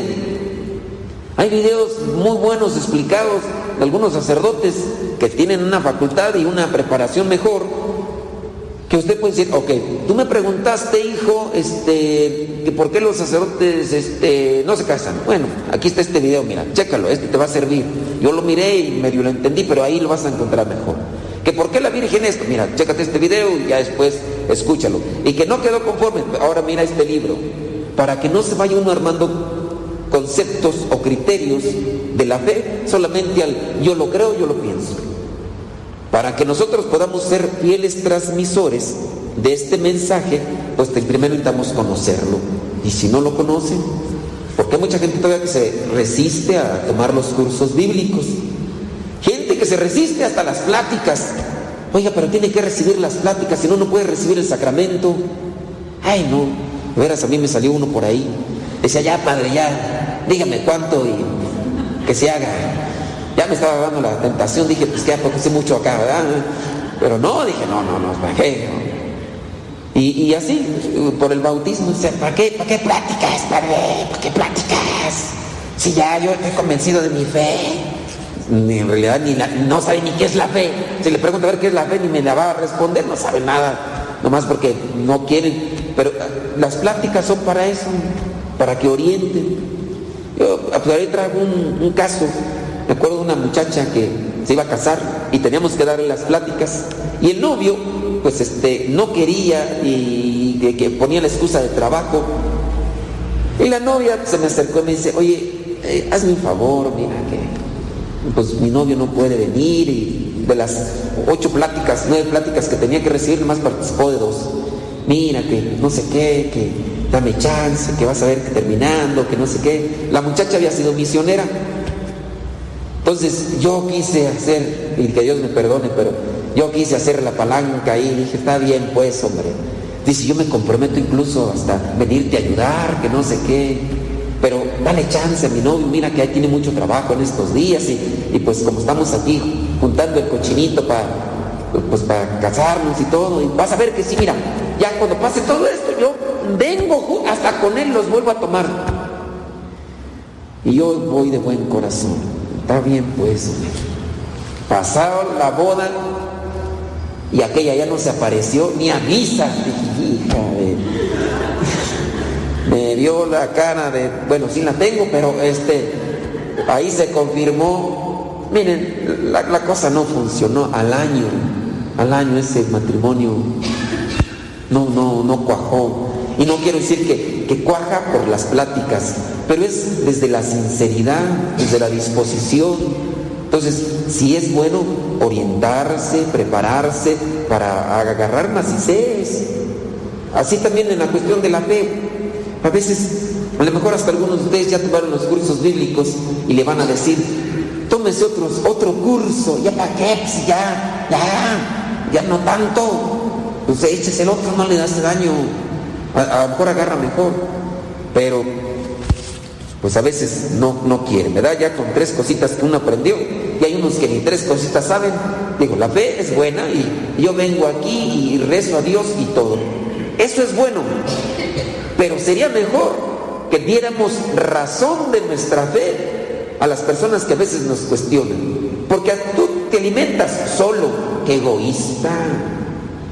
Si, te alimen- si tú tuvieras más, le compartirías al más necesitado. Un cuestionamiento que te hace cualquiera, podrías darle una respuesta. O algunos de ustedes hasta darán cursos bíblicos. Hay otros que dan pena, pero unos dan cursos bíblicos.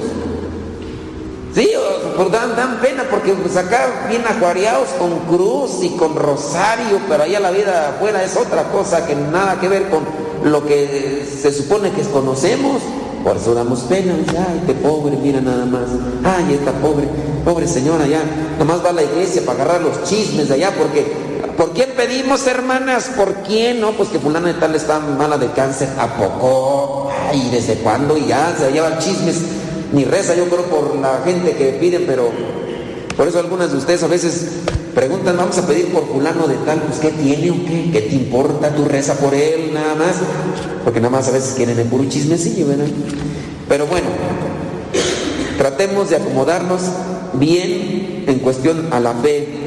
Miren ese versículo 2 tan bonito. También por medio de este evangelio se salvarán si se mantienen firmes en él, tal como yo se lo anuncié. Entonces, eso también nos va a ayudar. Vamos ahora al Evangelio. En el Evangelio que encontramos, encontramos otra descripción del llamado de los apóstoles. En otros evangelios hemos visto el llamado de los apóstoles de una manera muy sencilla. ¿Qué encontramos? Pues que Jesús caminó por la orilla de un lago y miró a unos que estaban ahí y dijo, vénganse, y se fueron. Y uno dice, ¿qué tan sencillo? ¿A poco sí? Pues es Dios, van a decir, pues es Dios, pues les dijo, síganme ya. Pero hoy el Evangelio nos presenta, Lucas en este capítulo 5, nos presenta una forma diferente. El Evangelio de Lucas, si usted lo lee, tiene una forma más extensa de describir los acontecimientos de Jesús. Ah, incluso tanto ahí involucra a María, a José y hace como una, una forma más detallada. Y hoy lo que acontece es que antes de que Pedro, Simón, Juan y, y Santiago le siguieran, antes de eso se dio un milagro. Y el milagro fue esto de pescar, donde ellos ya habían estado pescando toda la noche. Y uno va a decir, pero ¿por qué en la noche? Pues bueno, ahí hace falta conocer un poquito más sobre esas cosas. Yo nunca he andado pescando, pero dicen que para pescar bien, que es en la noche, porque los peces en la noche salen a la, a la superficie. Eso dicen. Los que, los que se dedican a esas cuestiones. Por eso los apóstoles dicen, ya estuvimos pescando toda la noche y no agarramos nada. Y ahora tú, a plena luz del día, quieres que lancemos las redes. Pero está bien, Señor, porque tú lo dices, lo vamos a hacer. Pero antes de eso, ¿qué está haciendo? Está anunciando la buena nueva Jesús. Y hay tanta gente que se sube a la barca de Pedro y dice, retíralo un poquito y comienza a anunciar el mensaje. El mensaje es el que nos sostiene, el que nos anima, el que nos, incluso el que nos lleva a dejar las cosas que a veces tenemos tan, tan apegadas a nosotros mismos. Ustedes y yo hemos cambiado un poquito, incluso para los que se quieran confesar, ahí está el padre Roberto, se me olvidó decirles. Pero algunos de ustedes a veces se confiesan después de que participan de un retiro. Y dentro del retiro, cuando se anuncia el mensaje, como que se afloja mejor el asunto y sale mejor.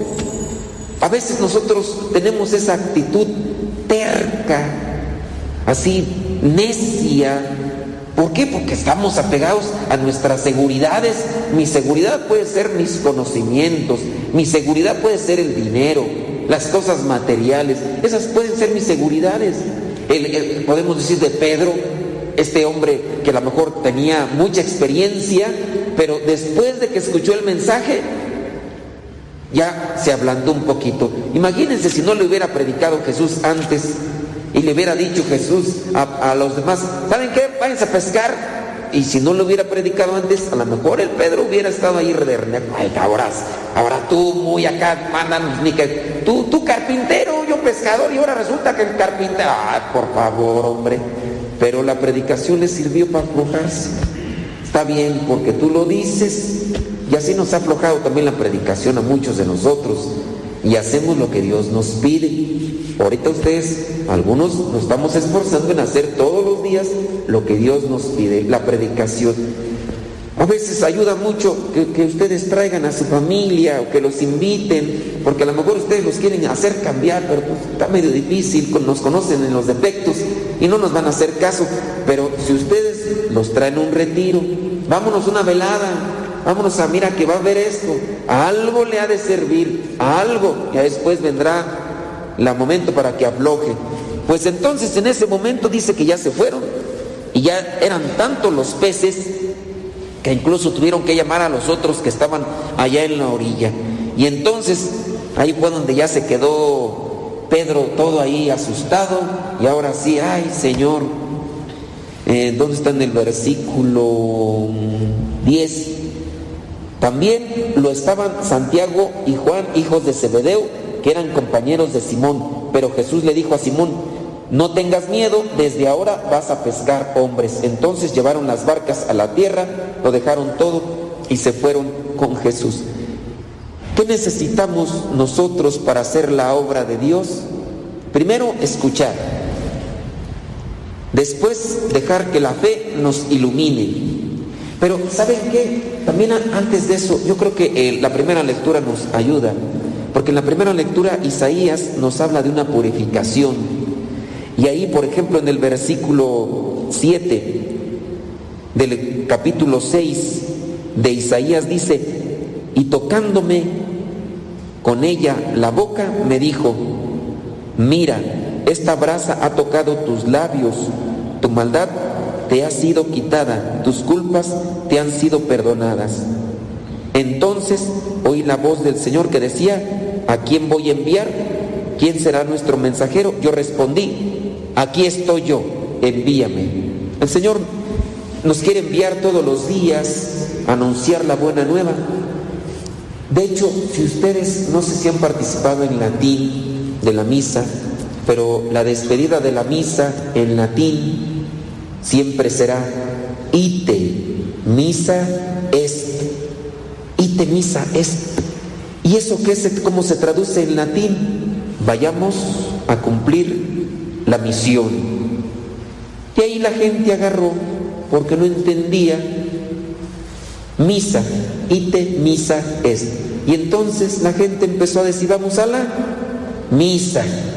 ¿Qué, ¿De qué será misa? Sabrá Dios, pero dicen ahí misa, porque el latín es difícil. Yo que lo estudié, medio lo entiendo, menos que nada, y luego ya después de mucho tiempo ya se me olvidó. Pero de ahí, vayamos a cumplir con la misión. ¿Cuál misión? De lo que recibimos hay que compartirlo. De- esa, es, esa es la misión de todos los días.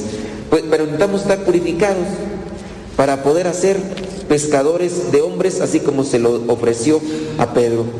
Hay que ayudar a los demás. Alguien nos ayuda a nosotros. ¿Quién les ayudó a ustedes? Cada quien de ustedes sabe. ¿Quién te invitó al curso? ¿O quién te invitó al rosario? ¿Quién te invitó a misa? Y a lo mejor ese que te invitó ya ni está aquí.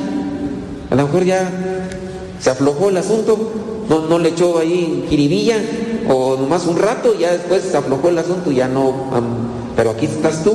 Ahora tú estás llamado a que con tu testimonio, tu compromiso, tu sacrificio, ayudes a los demás. Pero prepárense. No se queden ahí nada más con puros golpes de pecho. No, hay que prepararse, tomar recurso bíblico, aquí cosas para que se transmita lo que dice la palabra y que con nuestro testimonio ayudemos a los demás para que sean pescadores de hombre. Pero acuérdense la purificación, de purificarse en el corazón. Que el Señor nos ayude para comprender el mensaje y podamos vivirlo y que en la, en la manera que lo vivamos lo compartamos a los demás.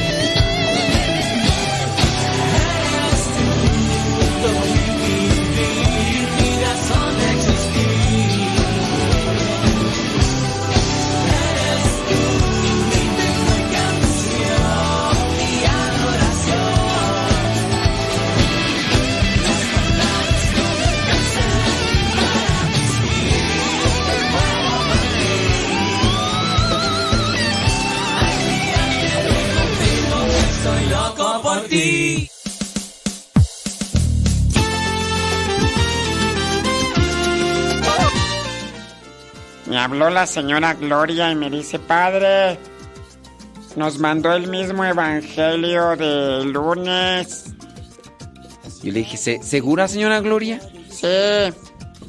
Ya me empezaron acá a reclamar que por qué les mandé yo el mismo evangelio del lunes. Puede ser. A ver, déjenme revisar.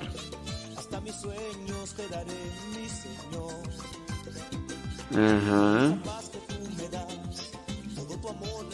Déjenme ver. Ay, señora Gloria. A mí se me hace que usted estaba dormida. Voy a ver. Déjese ver su volumen. Palabra de Dios.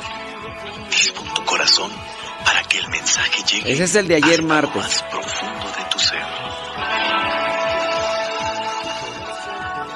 A ver, ahí tiene que decir.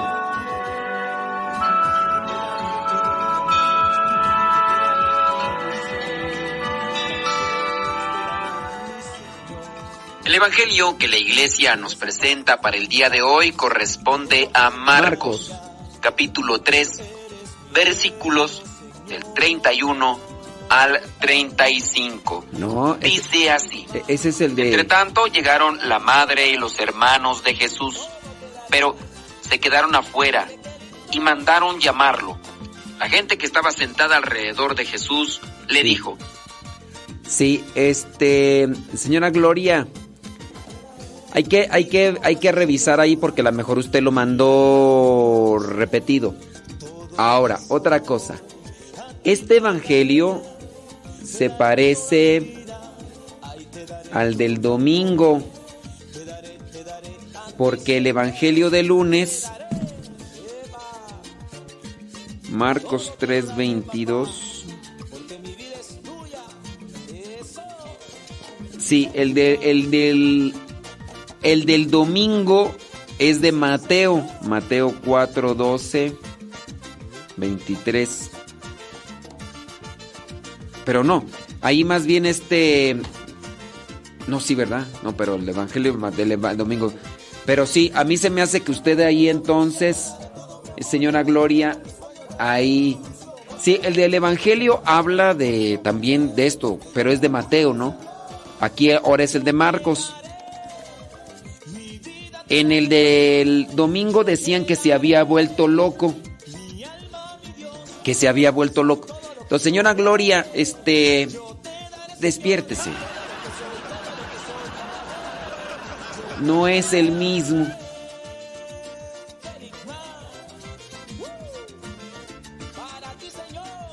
Sí, no, no es el mismo. El del domingo habla también de que eh, la madre de Jesús y, y sus hermanos fueron a verlo, pero ese es de Mateo.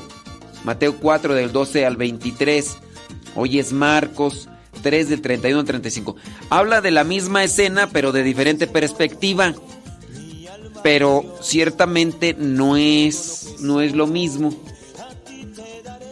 No es lo mismo, es de diferente perspectiva. Es un solo evangelio, de diferente perspectiva, de diferente experiencia. Señora Gloria, Despiértese. Despiértese. Luego dice pues que ya revisó y que sí. Mm, se lo vamos a volver a mandar porque a mí se me hace que... A lo mejor puede ser, señora Gloria, que... Que su teléfono ya se llenó y no se descargó el nuevo. Asunta la señora Gloria Nieves. Ahí está. Ya se lo mandamos otra vez. Ya se lo mandamos otra vez, señora Gloria. Pero no es el mismo. Eh, sí es parecido, pero no es el mismo. De hoy y el del domingo. Yo ya se lo mandé el... Ahí, ¿ok?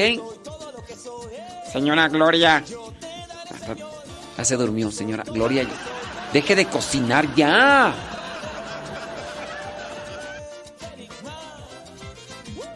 Dice, puede que pasó dos veces, padre. No, no, aquí ya vamos a empezar ahí con nuestras interpretaciones, ya. Espérense, sosiéguense. El problema puede estar en el teléfono de la señora Gloria.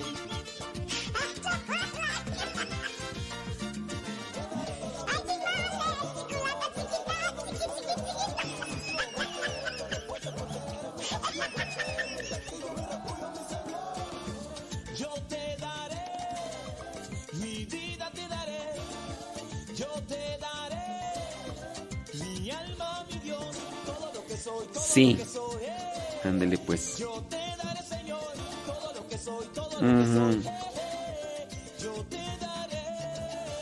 Válgame Dios. A ver que deje de ver que acá una madrecita me está mandando un mensaje. Todo lo que soy a ti te daré,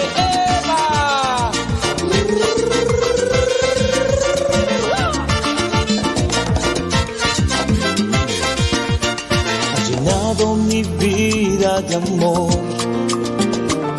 Has llenado mi vida de ilusión. Tú has cambiado mi vivir. Has transformado mi existir. Y hoy solo quiero decir que te daré todo mi amor, Señor. La parroquia virtual.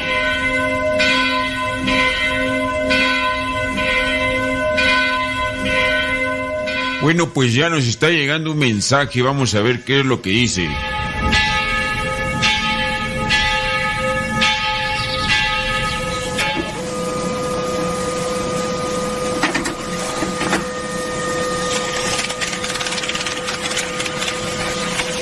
Bueno, la pregunta es un tanto cortita. Dice, no entiendo eso del credo engendrado, no criado. No sé si me lo puede explicar. Bueno, esto es muy sencillo. Creado es algo que empieza a existir. Supone un antes y un después.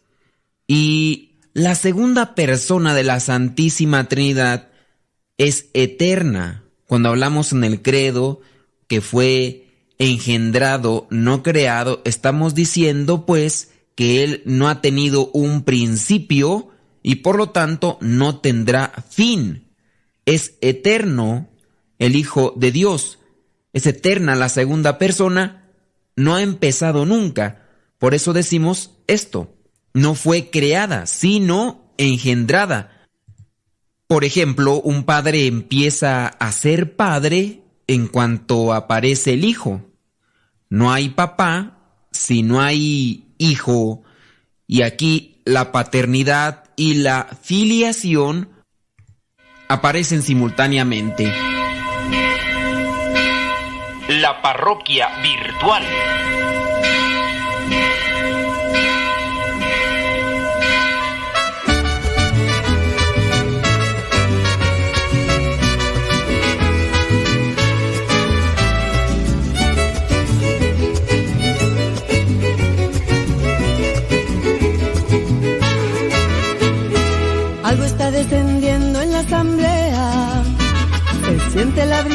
ella revolotea. Unos van orando, otros cantando. Mientras las bendiciones van bajando, unos ríen, otros lloran, hablan diferente idioma, unos danzan y otros brincan. Por favor, si alguien me explica, el Espíritu de Dios ya llegó, ya llegó, y la unción ya bajó, ya bajó, ya bajó llegó, ya llegó, y la unción ya bajó, ya bajó, ya bajó. Cristo había prometido que a tu pueblo elegido la promesa enviaría, y hoy ha llegado ese día. Siento que mi cuerpo se está erizando, lágrimas de mis ojos bajando. Veo a mi alrededor que unos alaban y otros reciben la paz que necesitaban. Unos ríen, otros lloran, hablan diferente idioma. Unos danzan y otros brincan. Por favor, si alguien me explica, el Espíritu de Dios ya llegó, ya llegó. Y la unción ya bajó, ya bajó, ya bajó. El Espíritu de Dios ya llegó, ya llegó. Ya bajó, ya bajó, ya bajó.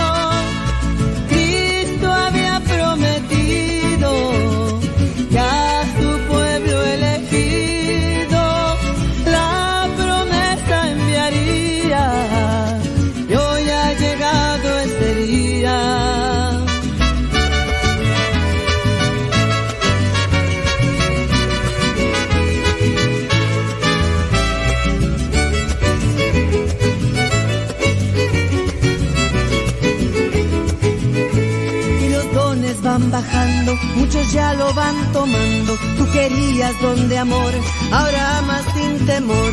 Tú pediste fortaleza, vete y anda con firmeza. El Espíritu de Dios ya llegó, ya llegó. Y la unción ya bajó, ya bajó, ya bajó. El Espíritu de Dios ya llegó, ya llegó. Y la unción ya bajó, ya bajó, ya bajó. El Espíritu El Espíritu de Ya está aquí, yo hasta aquí. Son las 10 de la mañana con 7 minutos. Gracias por estarnos escuchando. Por compartirnos. llegó y la unción ya bajó, ya bajó, ya bajó.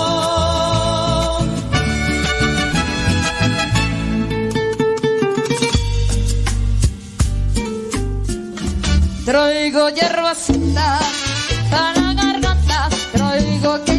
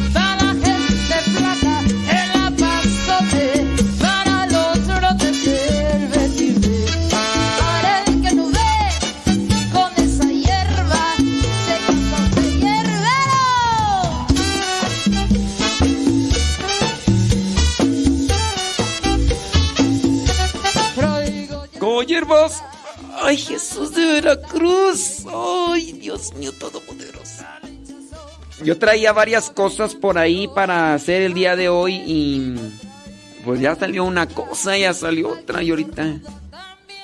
Muy bien acá y luego ahorita me están acá. Ujú. Sí, gracias. Muchas gracias. Si es que alguien... Ah, muy bien, muchas gracias, muchas gracias. Sí, sí, sí. Sí, es cierto. Sí, es cierto.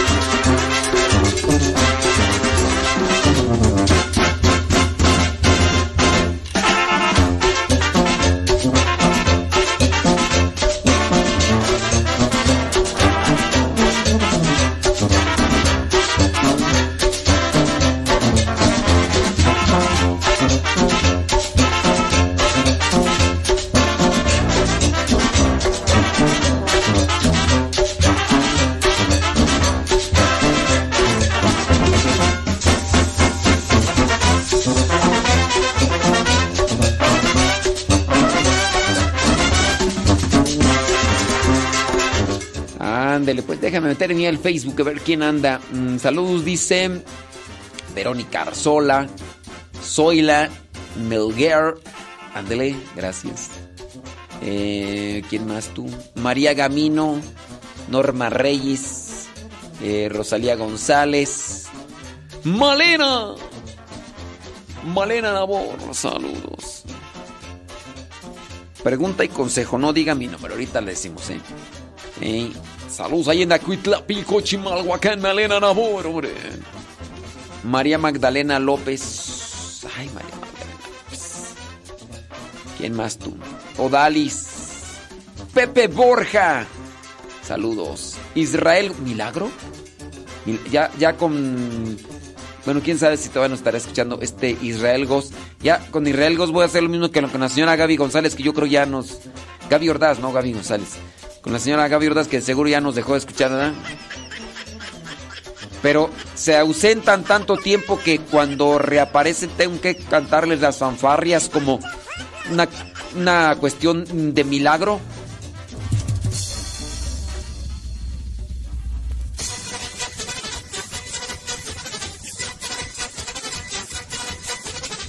¿Qué?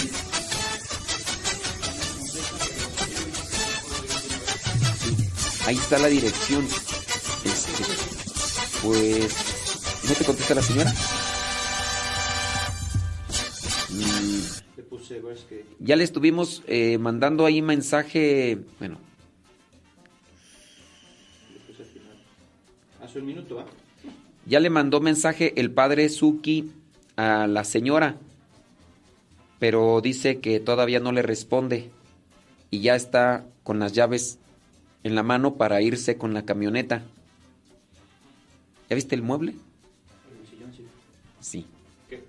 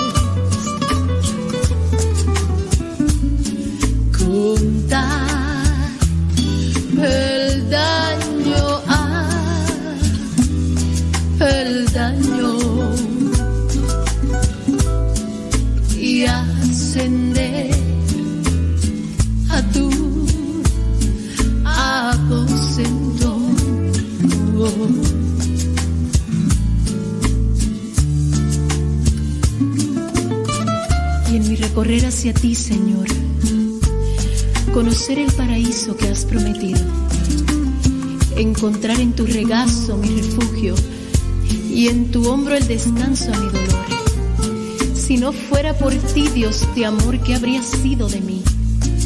Quiero dejar en tus manos ese mar que me ahoga y verlo convertido en manantial que habrá de sanar las heridas que no me han dejado llegar hasta ti, que no me han dejado abrazarte ni tenerte como dueño y señor de mi vida.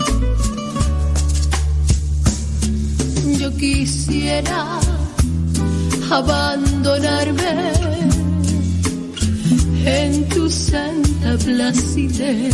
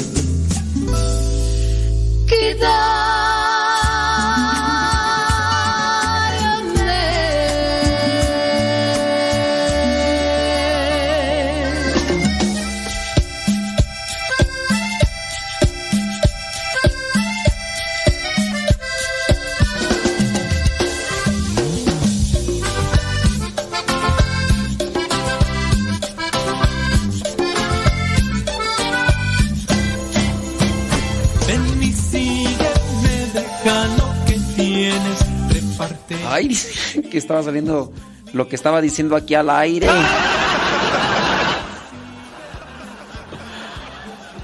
Es que hay una señora y su esposo que tienen unos muebles usados. Y es- en este caso es un sillón. Y pues no lo quieren regalar. Y ya nos mandó fotos, sí está usado y todo, pero pues, se pone una cubiertita y las cosas que se ven ahí eh, como, como ya cuarteaditas, pues ya se tapan, ¿no? Y ya puede servir aquí. Le digo, no, échenme.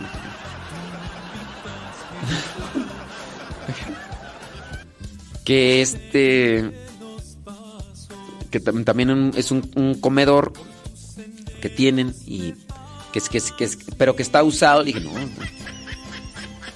si todavía se sostiene y todo, échenlo. Un señor eh, regaló un camión con, con leña de esas cosas en las madererías. Ya ven esos, en los aserraderos, ya ven que pues hay muchas cosas ahí. Entonces el señor, este, dijo, pues ahí hacen tortillas. ¿Quieren esa leña? Dije, pues sobres. Y ya regaló leña, entonces ya hay leña para hacer tortillas. Y hay leña para hacer tortillas y ya. Entonces, pues sí, aquí en la formación.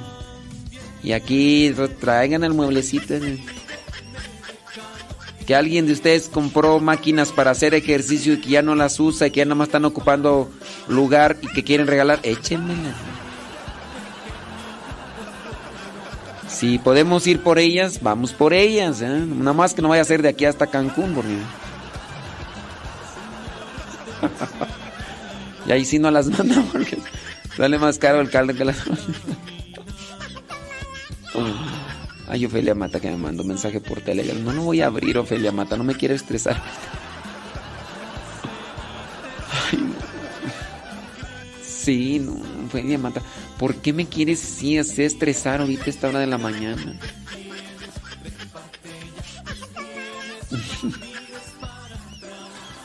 Ay, Dios mío santo. Felicitaciones a Edwin David Aguirre. Cumple 26 años. Desde Austin. Ándele pues. Saludos a Edwin David Aguirre. 26 años cumpliendo. Ándele pues. Gracias. Ándele, saludos, dice desde Seattle, Washington. Dice que la aplicación no se escucha, ¿cómo ves?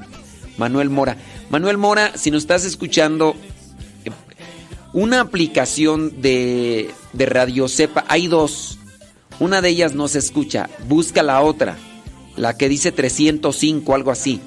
Esa aplicación sí se escucha, porque había otra, había otra ya dejó de funcionar y esa otra pues también fue un ofrecimiento por parte de una empresa que dijo, "Me das chance de poner de hacerte una aplicación", dice, "Yo la pago todo, solamente le voy a poner comerciales." Y le dijimos, "Sí, muy bien."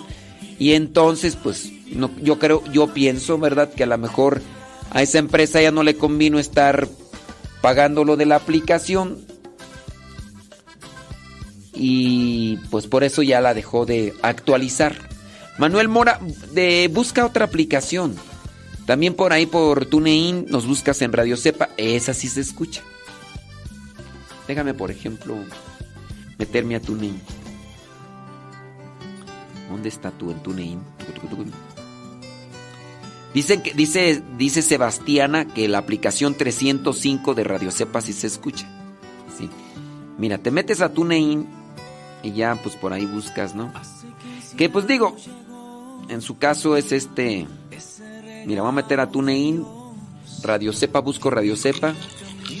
Nada más ahí ponen comerciales. para que todo te quede tan sabroso y crujiente? Es más fácil de lo que te imaginas. Con harina de arroz tres estrellas. Harina Tienes que hacer la prueba. Prepara deliciosos platillos. Como a veces fritos hablo de comida, pues ahí ya te menos mete aceite. comerciales que Que van nunca te relacionados falte harina de arroz tres estrellas en tu cocina. Greatest music of all time. Kaser. A ver, a ver, a ver. Algo está pasando aquí. ¿Quién sabe de dónde? Bueno. La verdad yo me considero una persona puntual. Respeto mucho el tiempo de los demás. Si digo que llego a las 12, llego a las 12. Es un comercial de TuneIn. Esta es la cuestión de TuneIn. Renault TuneIn mete comerciales. Larga vida a tu Renault. Entrégale tu auto en servicios de mantenimientos en menos de seis horas. Oye, ese comercial salió ahorita porque aquí vino el padre Suki para hablar de carros.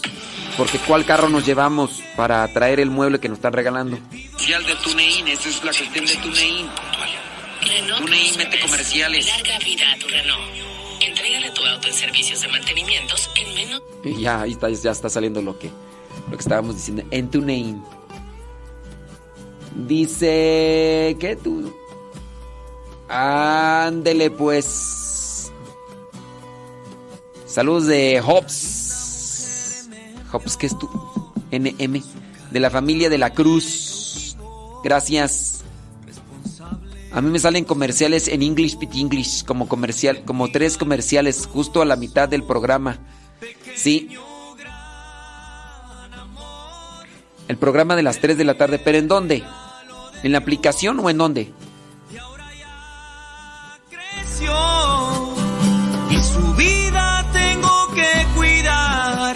Le pido a Dios valor para guiarla en su vida. Yo, pues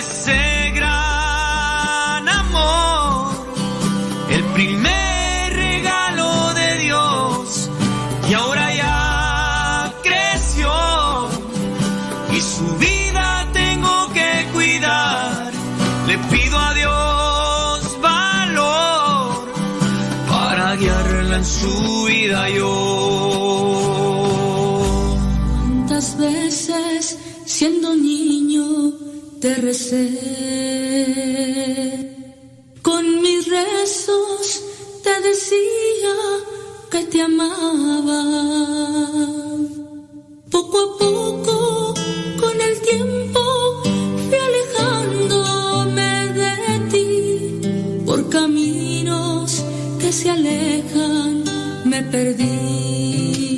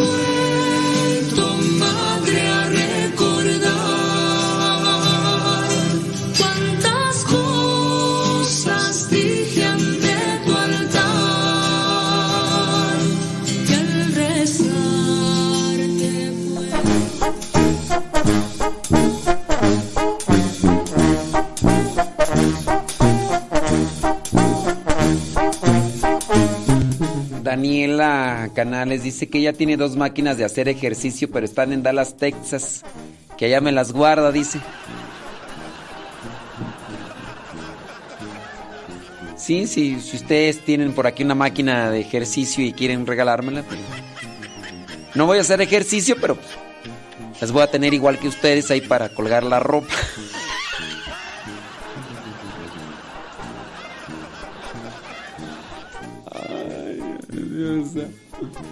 Pues sí, oye, hombre, qué bárbaro. Oiga, eh, ciertamente en la tarde ya nos deja de escuchar gente. Eh, regularmente cuando más nos escucha la gente, pues es entre mm, ocho y media, nueve de la mañana y diez y media. Más o menos es el tiempo que nos escucha la gente. Porque quizá a lo mejor cosas no. En la tarde casi no nos escuchan. El bueno, digo, no, no, casi, no, sí nos escuchan, pues, pero a comparación de la mañana, pues sí. En, eso es en todas las radios, ¿eh? En todas las estaciones de radio. No, no solamente en esta, sino como que en las mañanas es cuando más. Bueno, aunque no, no tanto, ¿verdad? Dependiendo también del programa. Puedo decirles con seguridad y con evidencia que por ahí en una estación, radio, más que no voy a decir cuál, ¿verdad? Porque si no, ¿qué quieren tenemos un programa en la tarde. Y resulta que ese programa de la tarde es más escuchado o por lo menos tiene más participación que los otros que están en la mañana, en la otra estación de radio. No, no, no es, no, no es, para que no es. A ver si no van con el chisme y después me corren de la otra estación. Sí, sí, sí, sí. Sí, no, gracias a la gente que nos apoya y es en la tarde. A, mí me dicen, no, dices que los programas de la tarde, dices, son más, son más escuchados. Y ay, no, no, no, no, a mí no me quieras engañar. A mí no me quieras engañar, hombre. Y sí. Gracias a ti que nos mandas tu mensaje por primera vez, Mica Fregoso. Ay, Jesús. Te saludo con gusto, Mica Fregoso. Gracias por eh, mandarnos un mensaje por Telegram, arroba cabina radio sepa. Muchas gracias. Eh, sí, muchas gracias. Mónica Villaseñor desde Houston, Texas. Gracias, muchas gracias. eh. Sí, sí, sí, sí. Israel, ¿desde dónde? Desde Shelley, Texas. Gracias, muchas gracias. eh. Saludo con gusto. Los que se asoman ahí por eh, Telegram por primera vez. Muchas gracias. Que aquí aparece quien nos manda mensajes por primera vez. Ya que también aquí nos pone mensajes como por ejemplo Ofelia Mata. Cuando llega un mensaje de Ofelia Mata al Telegram dice Danger, Danger, Danger, Toxic, Toxic, Toxic, Toxic. Entonces es Ofelia Mata. Danger, Danger, Danger, Danger, Danger. Y pues sí, ¿verdad? entonces hay que tener mucho cuidado. Se compra colchones, tambores, refrigeradores, estufas, lavadoras, microondas o algo de fierro viejo que vendan. Sí, sí, sí.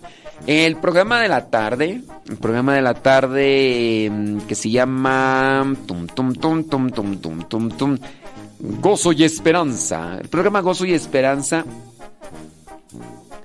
Salud.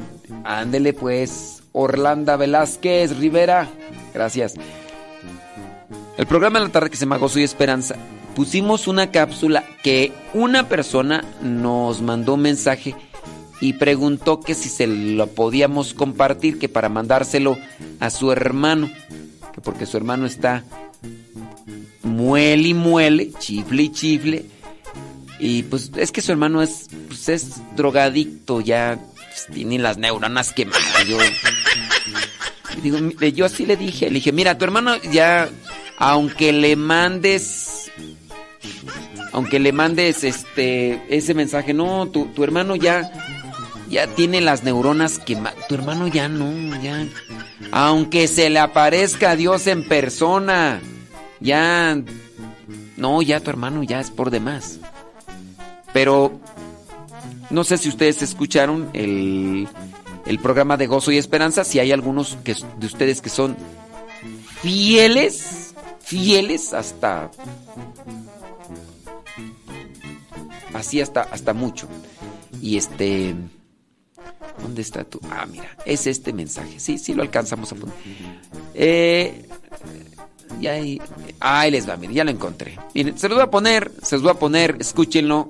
Si ustedes ya lo escucharon el día de ayer, pues eh, vuelvan a escuchar, no les hace daño. No les hace daño. Vamos a almorzar unos nopalitos, vengan a comer, dice Daniela Canales. Pues si estuviéramos aquí cerca íbamos, ¿eh? Saludos, dice para Manuela, para Lulú y para el esposo que se llama David y para su hija que se llama Carla, que están allá en Texas. ¿Nopalitos con qué, perdón? Sí, porque los nopalitos se acompañan con algo, ¿eh? Ahí les va para los que no la escucharon y para los que la escucharon. Esta es la cápsula que por ahí me pidieron. Pónganle mucha atención. Habla sobre la Inquisición, ¿eh? Sobre la Santa Inquisición. La vamos a compartir ahí en el Telegram, arroba modesto lule. Arroba modesto lule. Pero primero escúchenla y después la compartimos. 10 de la mañana con 37 minutos.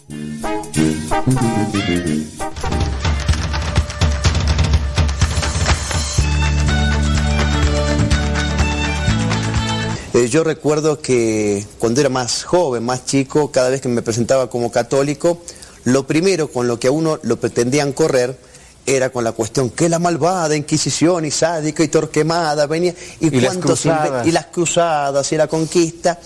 Y claro, eso me generó ciertas inquietudes y dije, bueno, voy a investigar qué hay de cierto, porque como digo siempre, si a usted o a mí nos difaman, a nuestra madre biológica, bueno, nuestra responsabilidad es salir en defensa de nuestra madre y cómo no ser así, por ejemplo, cuando se difama a la madre iglesia. Ah, claro. Entonces, si se difama a la madre iglesia, tenemos que salir en su defensa y por eso me puse a investigar estos temas tan escabrosos para muchas personas, que en realidad son mucho más sencillos eh, y mucho más claros que lo que la gente cree.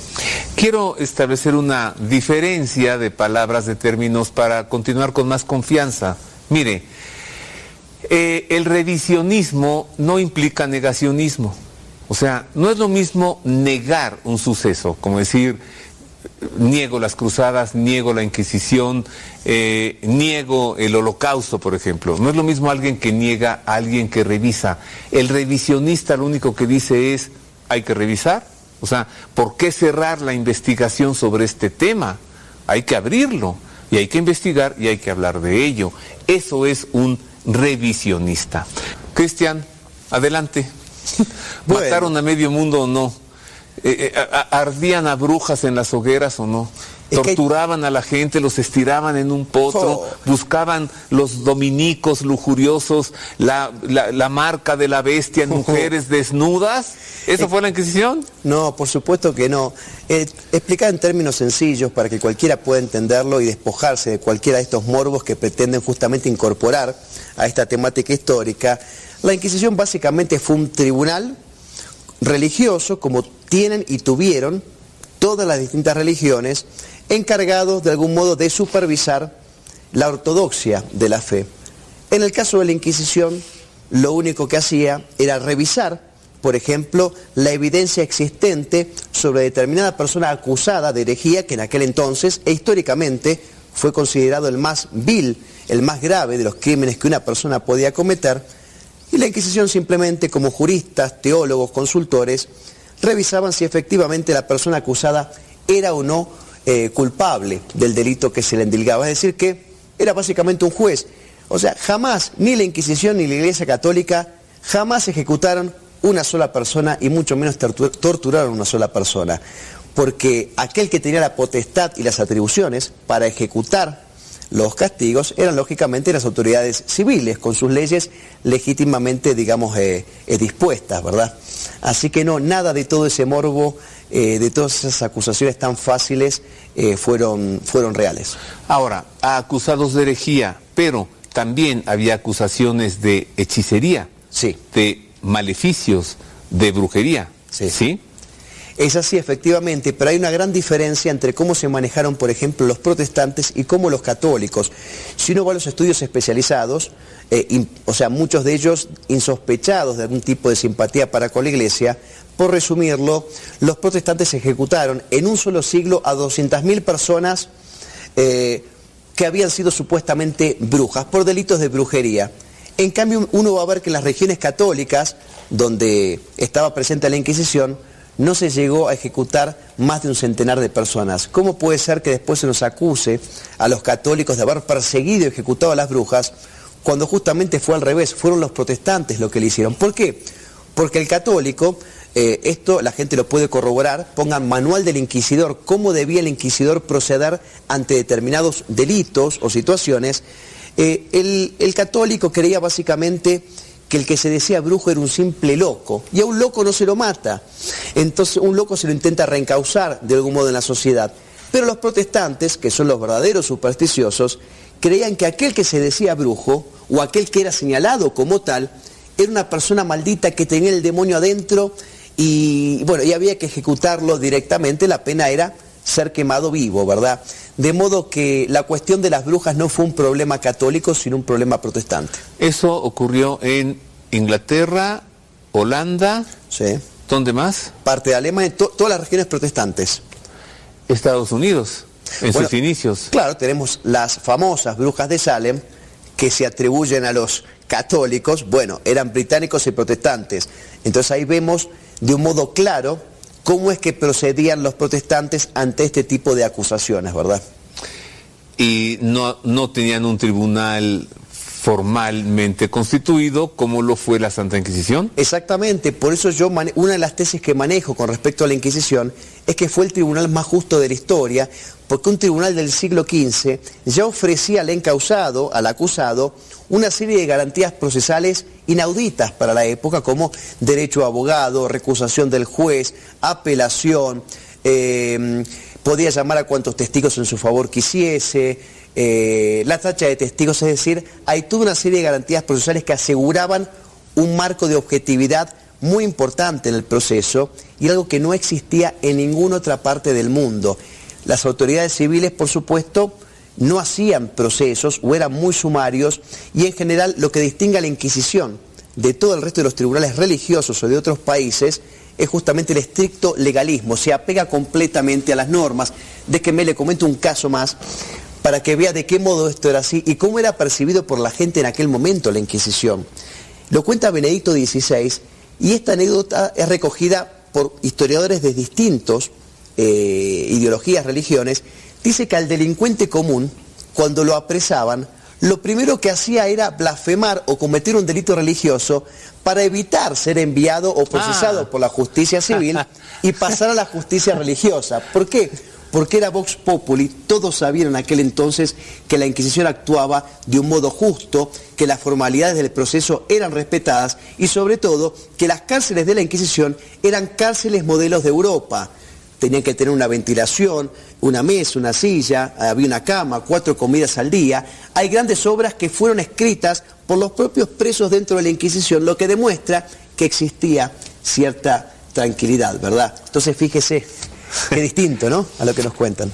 Cristian, todos esos grabados que hay que muestran torturas y pobre gente con unas torturas espantosas y hierros y cadenas y, y- y colgando del techo con pesos abajo y que lo presentan como torturas de la Santa Inquisición, fíjate que a veces me parece como tan, tan poco fuera de la iglesia, eh, si realmente son ilustraciones de lo que en la Inquisición se hacía.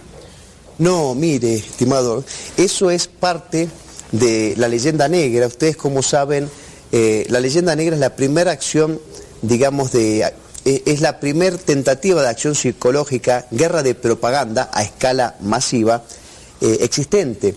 Fines del siglo XV, comienzo del siglo XVI, una Inglaterra que pretendía disputarle el dominio territorial a España y unos protestantes que habían surgido a comienzo del siglo XVI pretendían disputarle el dominio espiritual a la Iglesia Católica y mancomunadamente juntos, ayudados por supuesto por la imprenta que les permitía, digamos, eh, publicar en un tiempo muy rápido, un costo muy bajo, una serie de panfletos para difundir mentiras sobre la Iglesia. Bueno, ellos hacen la primera gran guerra de propaganda y entre estos propagandistas hay un grabadista que tiene un sitial de privilegio, lamentablemente, el tristemente conocido Teodoro de Brie, que es un grabadista holandés, cuyos grabados aparecen incluso en las ediciones del libro de Bartolomé de las Casas, eh, La brevísima destrucción de las Indias, ¿verdad?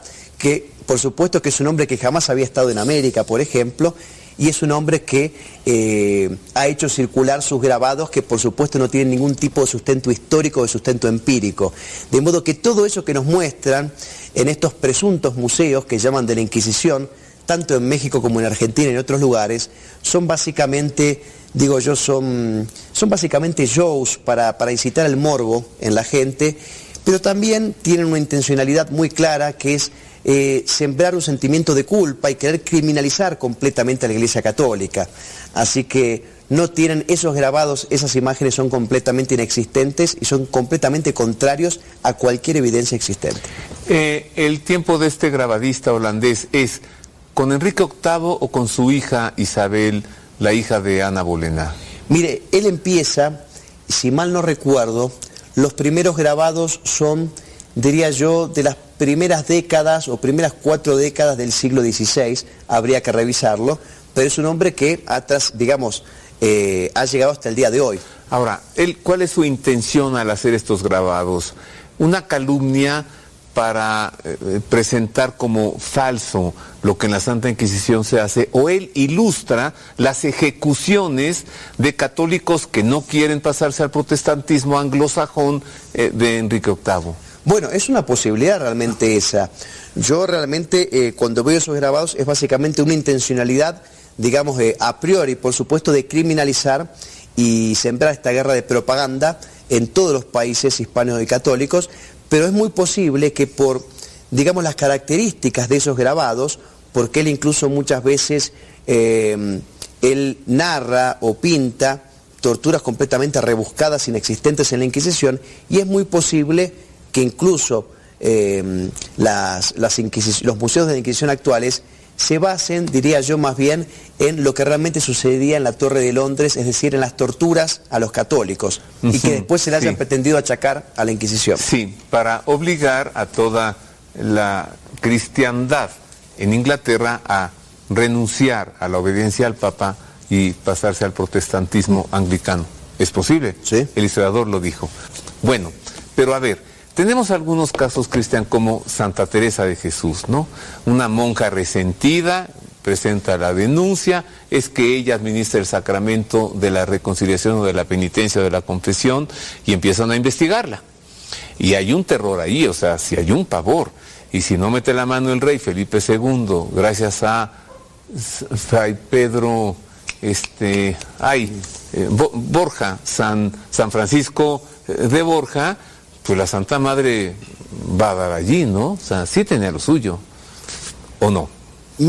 Mire, eh, es cierto que ha habido mucha gente me pregunta cómo es posible que haya habido santos procesados por la Inquisición y sin embargo es bastante sencilla la pregunta y no debería incluso sorprender y vamos a ver que la Iglesia actuó realmente con, con mucho juicio, con mucha prudencia, porque es cierto que personas que luego fueron santos, como Santa Teresa, dice usted, estuvo eh, ¿cuántos hubo? Estuvo eh, Bartolomé Car bueno, hubo, hubo varios religiosos que fueron, y, y varios santos que fueron procesados, pero lo que hay que entender, que en aquel momento histórico, primero, la iglesia no sabía que eran santos, ¿verdad? Bueno, o sea, es como que no tenía, porque la gente de repente tiene la bola de cristal y decir, bueno, este hombre va a ser santo. O sea, eso por un lado. Pero segundo, que existía en, aquel, en, en aquellos tiempos una secta que se llamaba de los místicos, ¿verdad?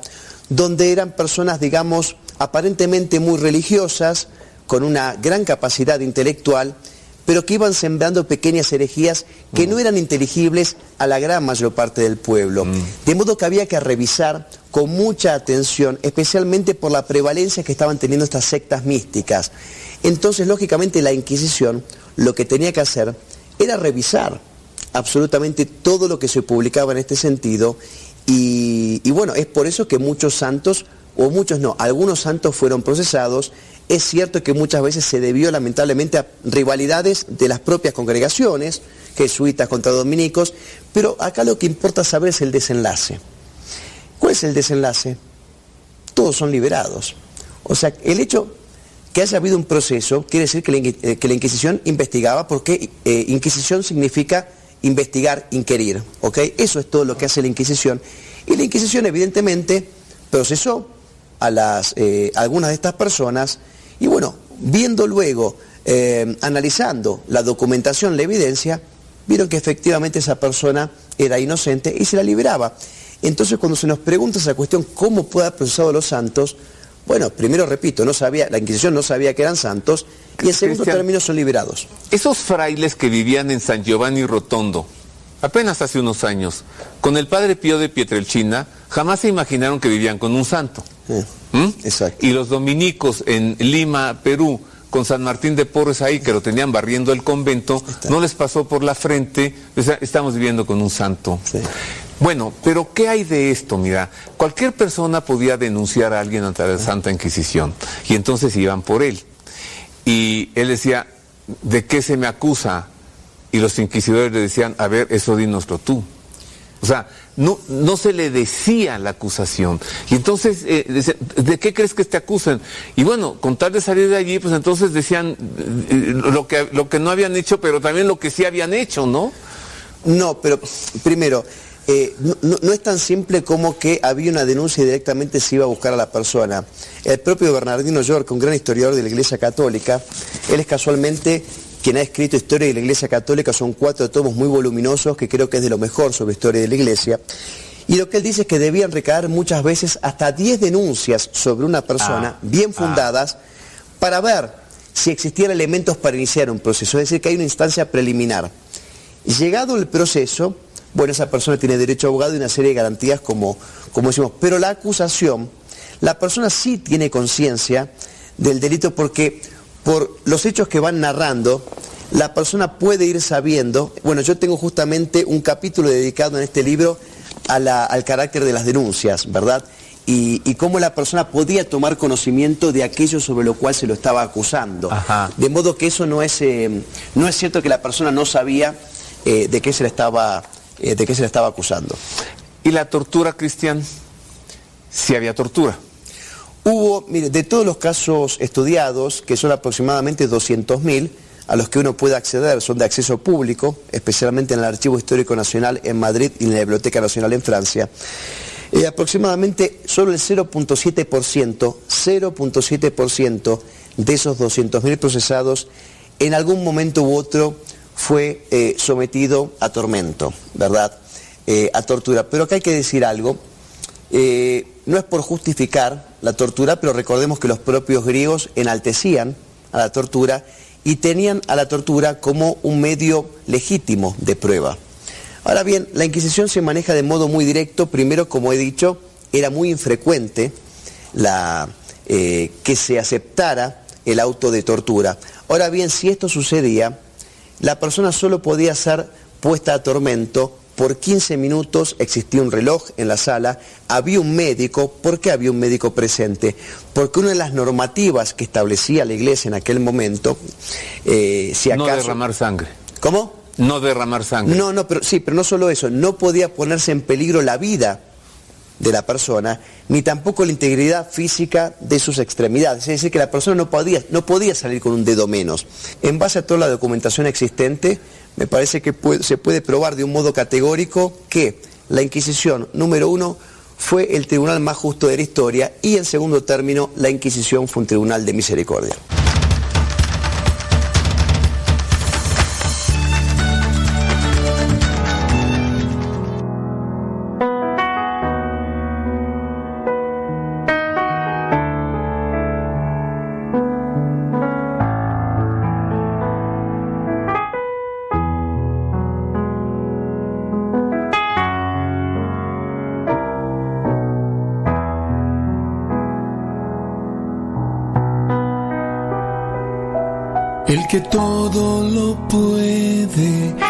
Que es poderoso, el que es puro y perfecto,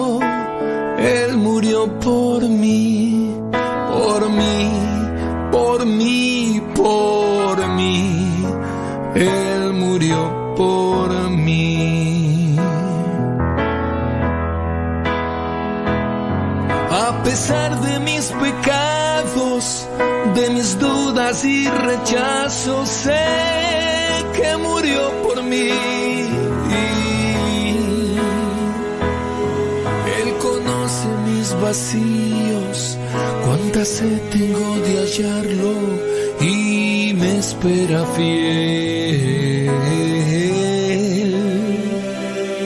Aunque yo lo crucifico, cada día, cada hora. Él murió por mí.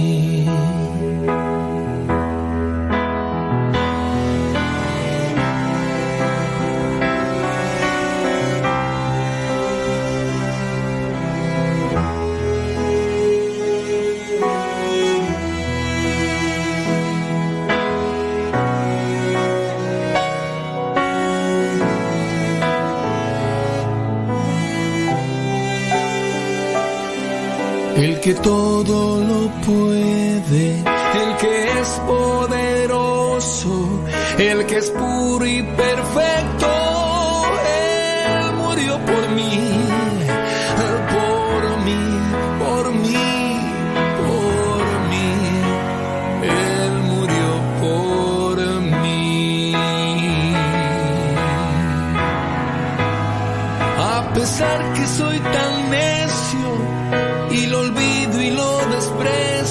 sé que murió por mí. Aunque yo soy tan pequeño, me reconoce por mi nombre, se ha fijado en mí.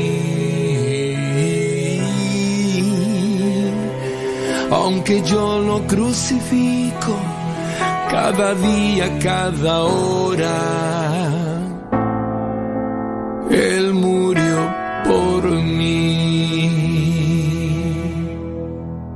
El que todo lo puede, el que es poderoso,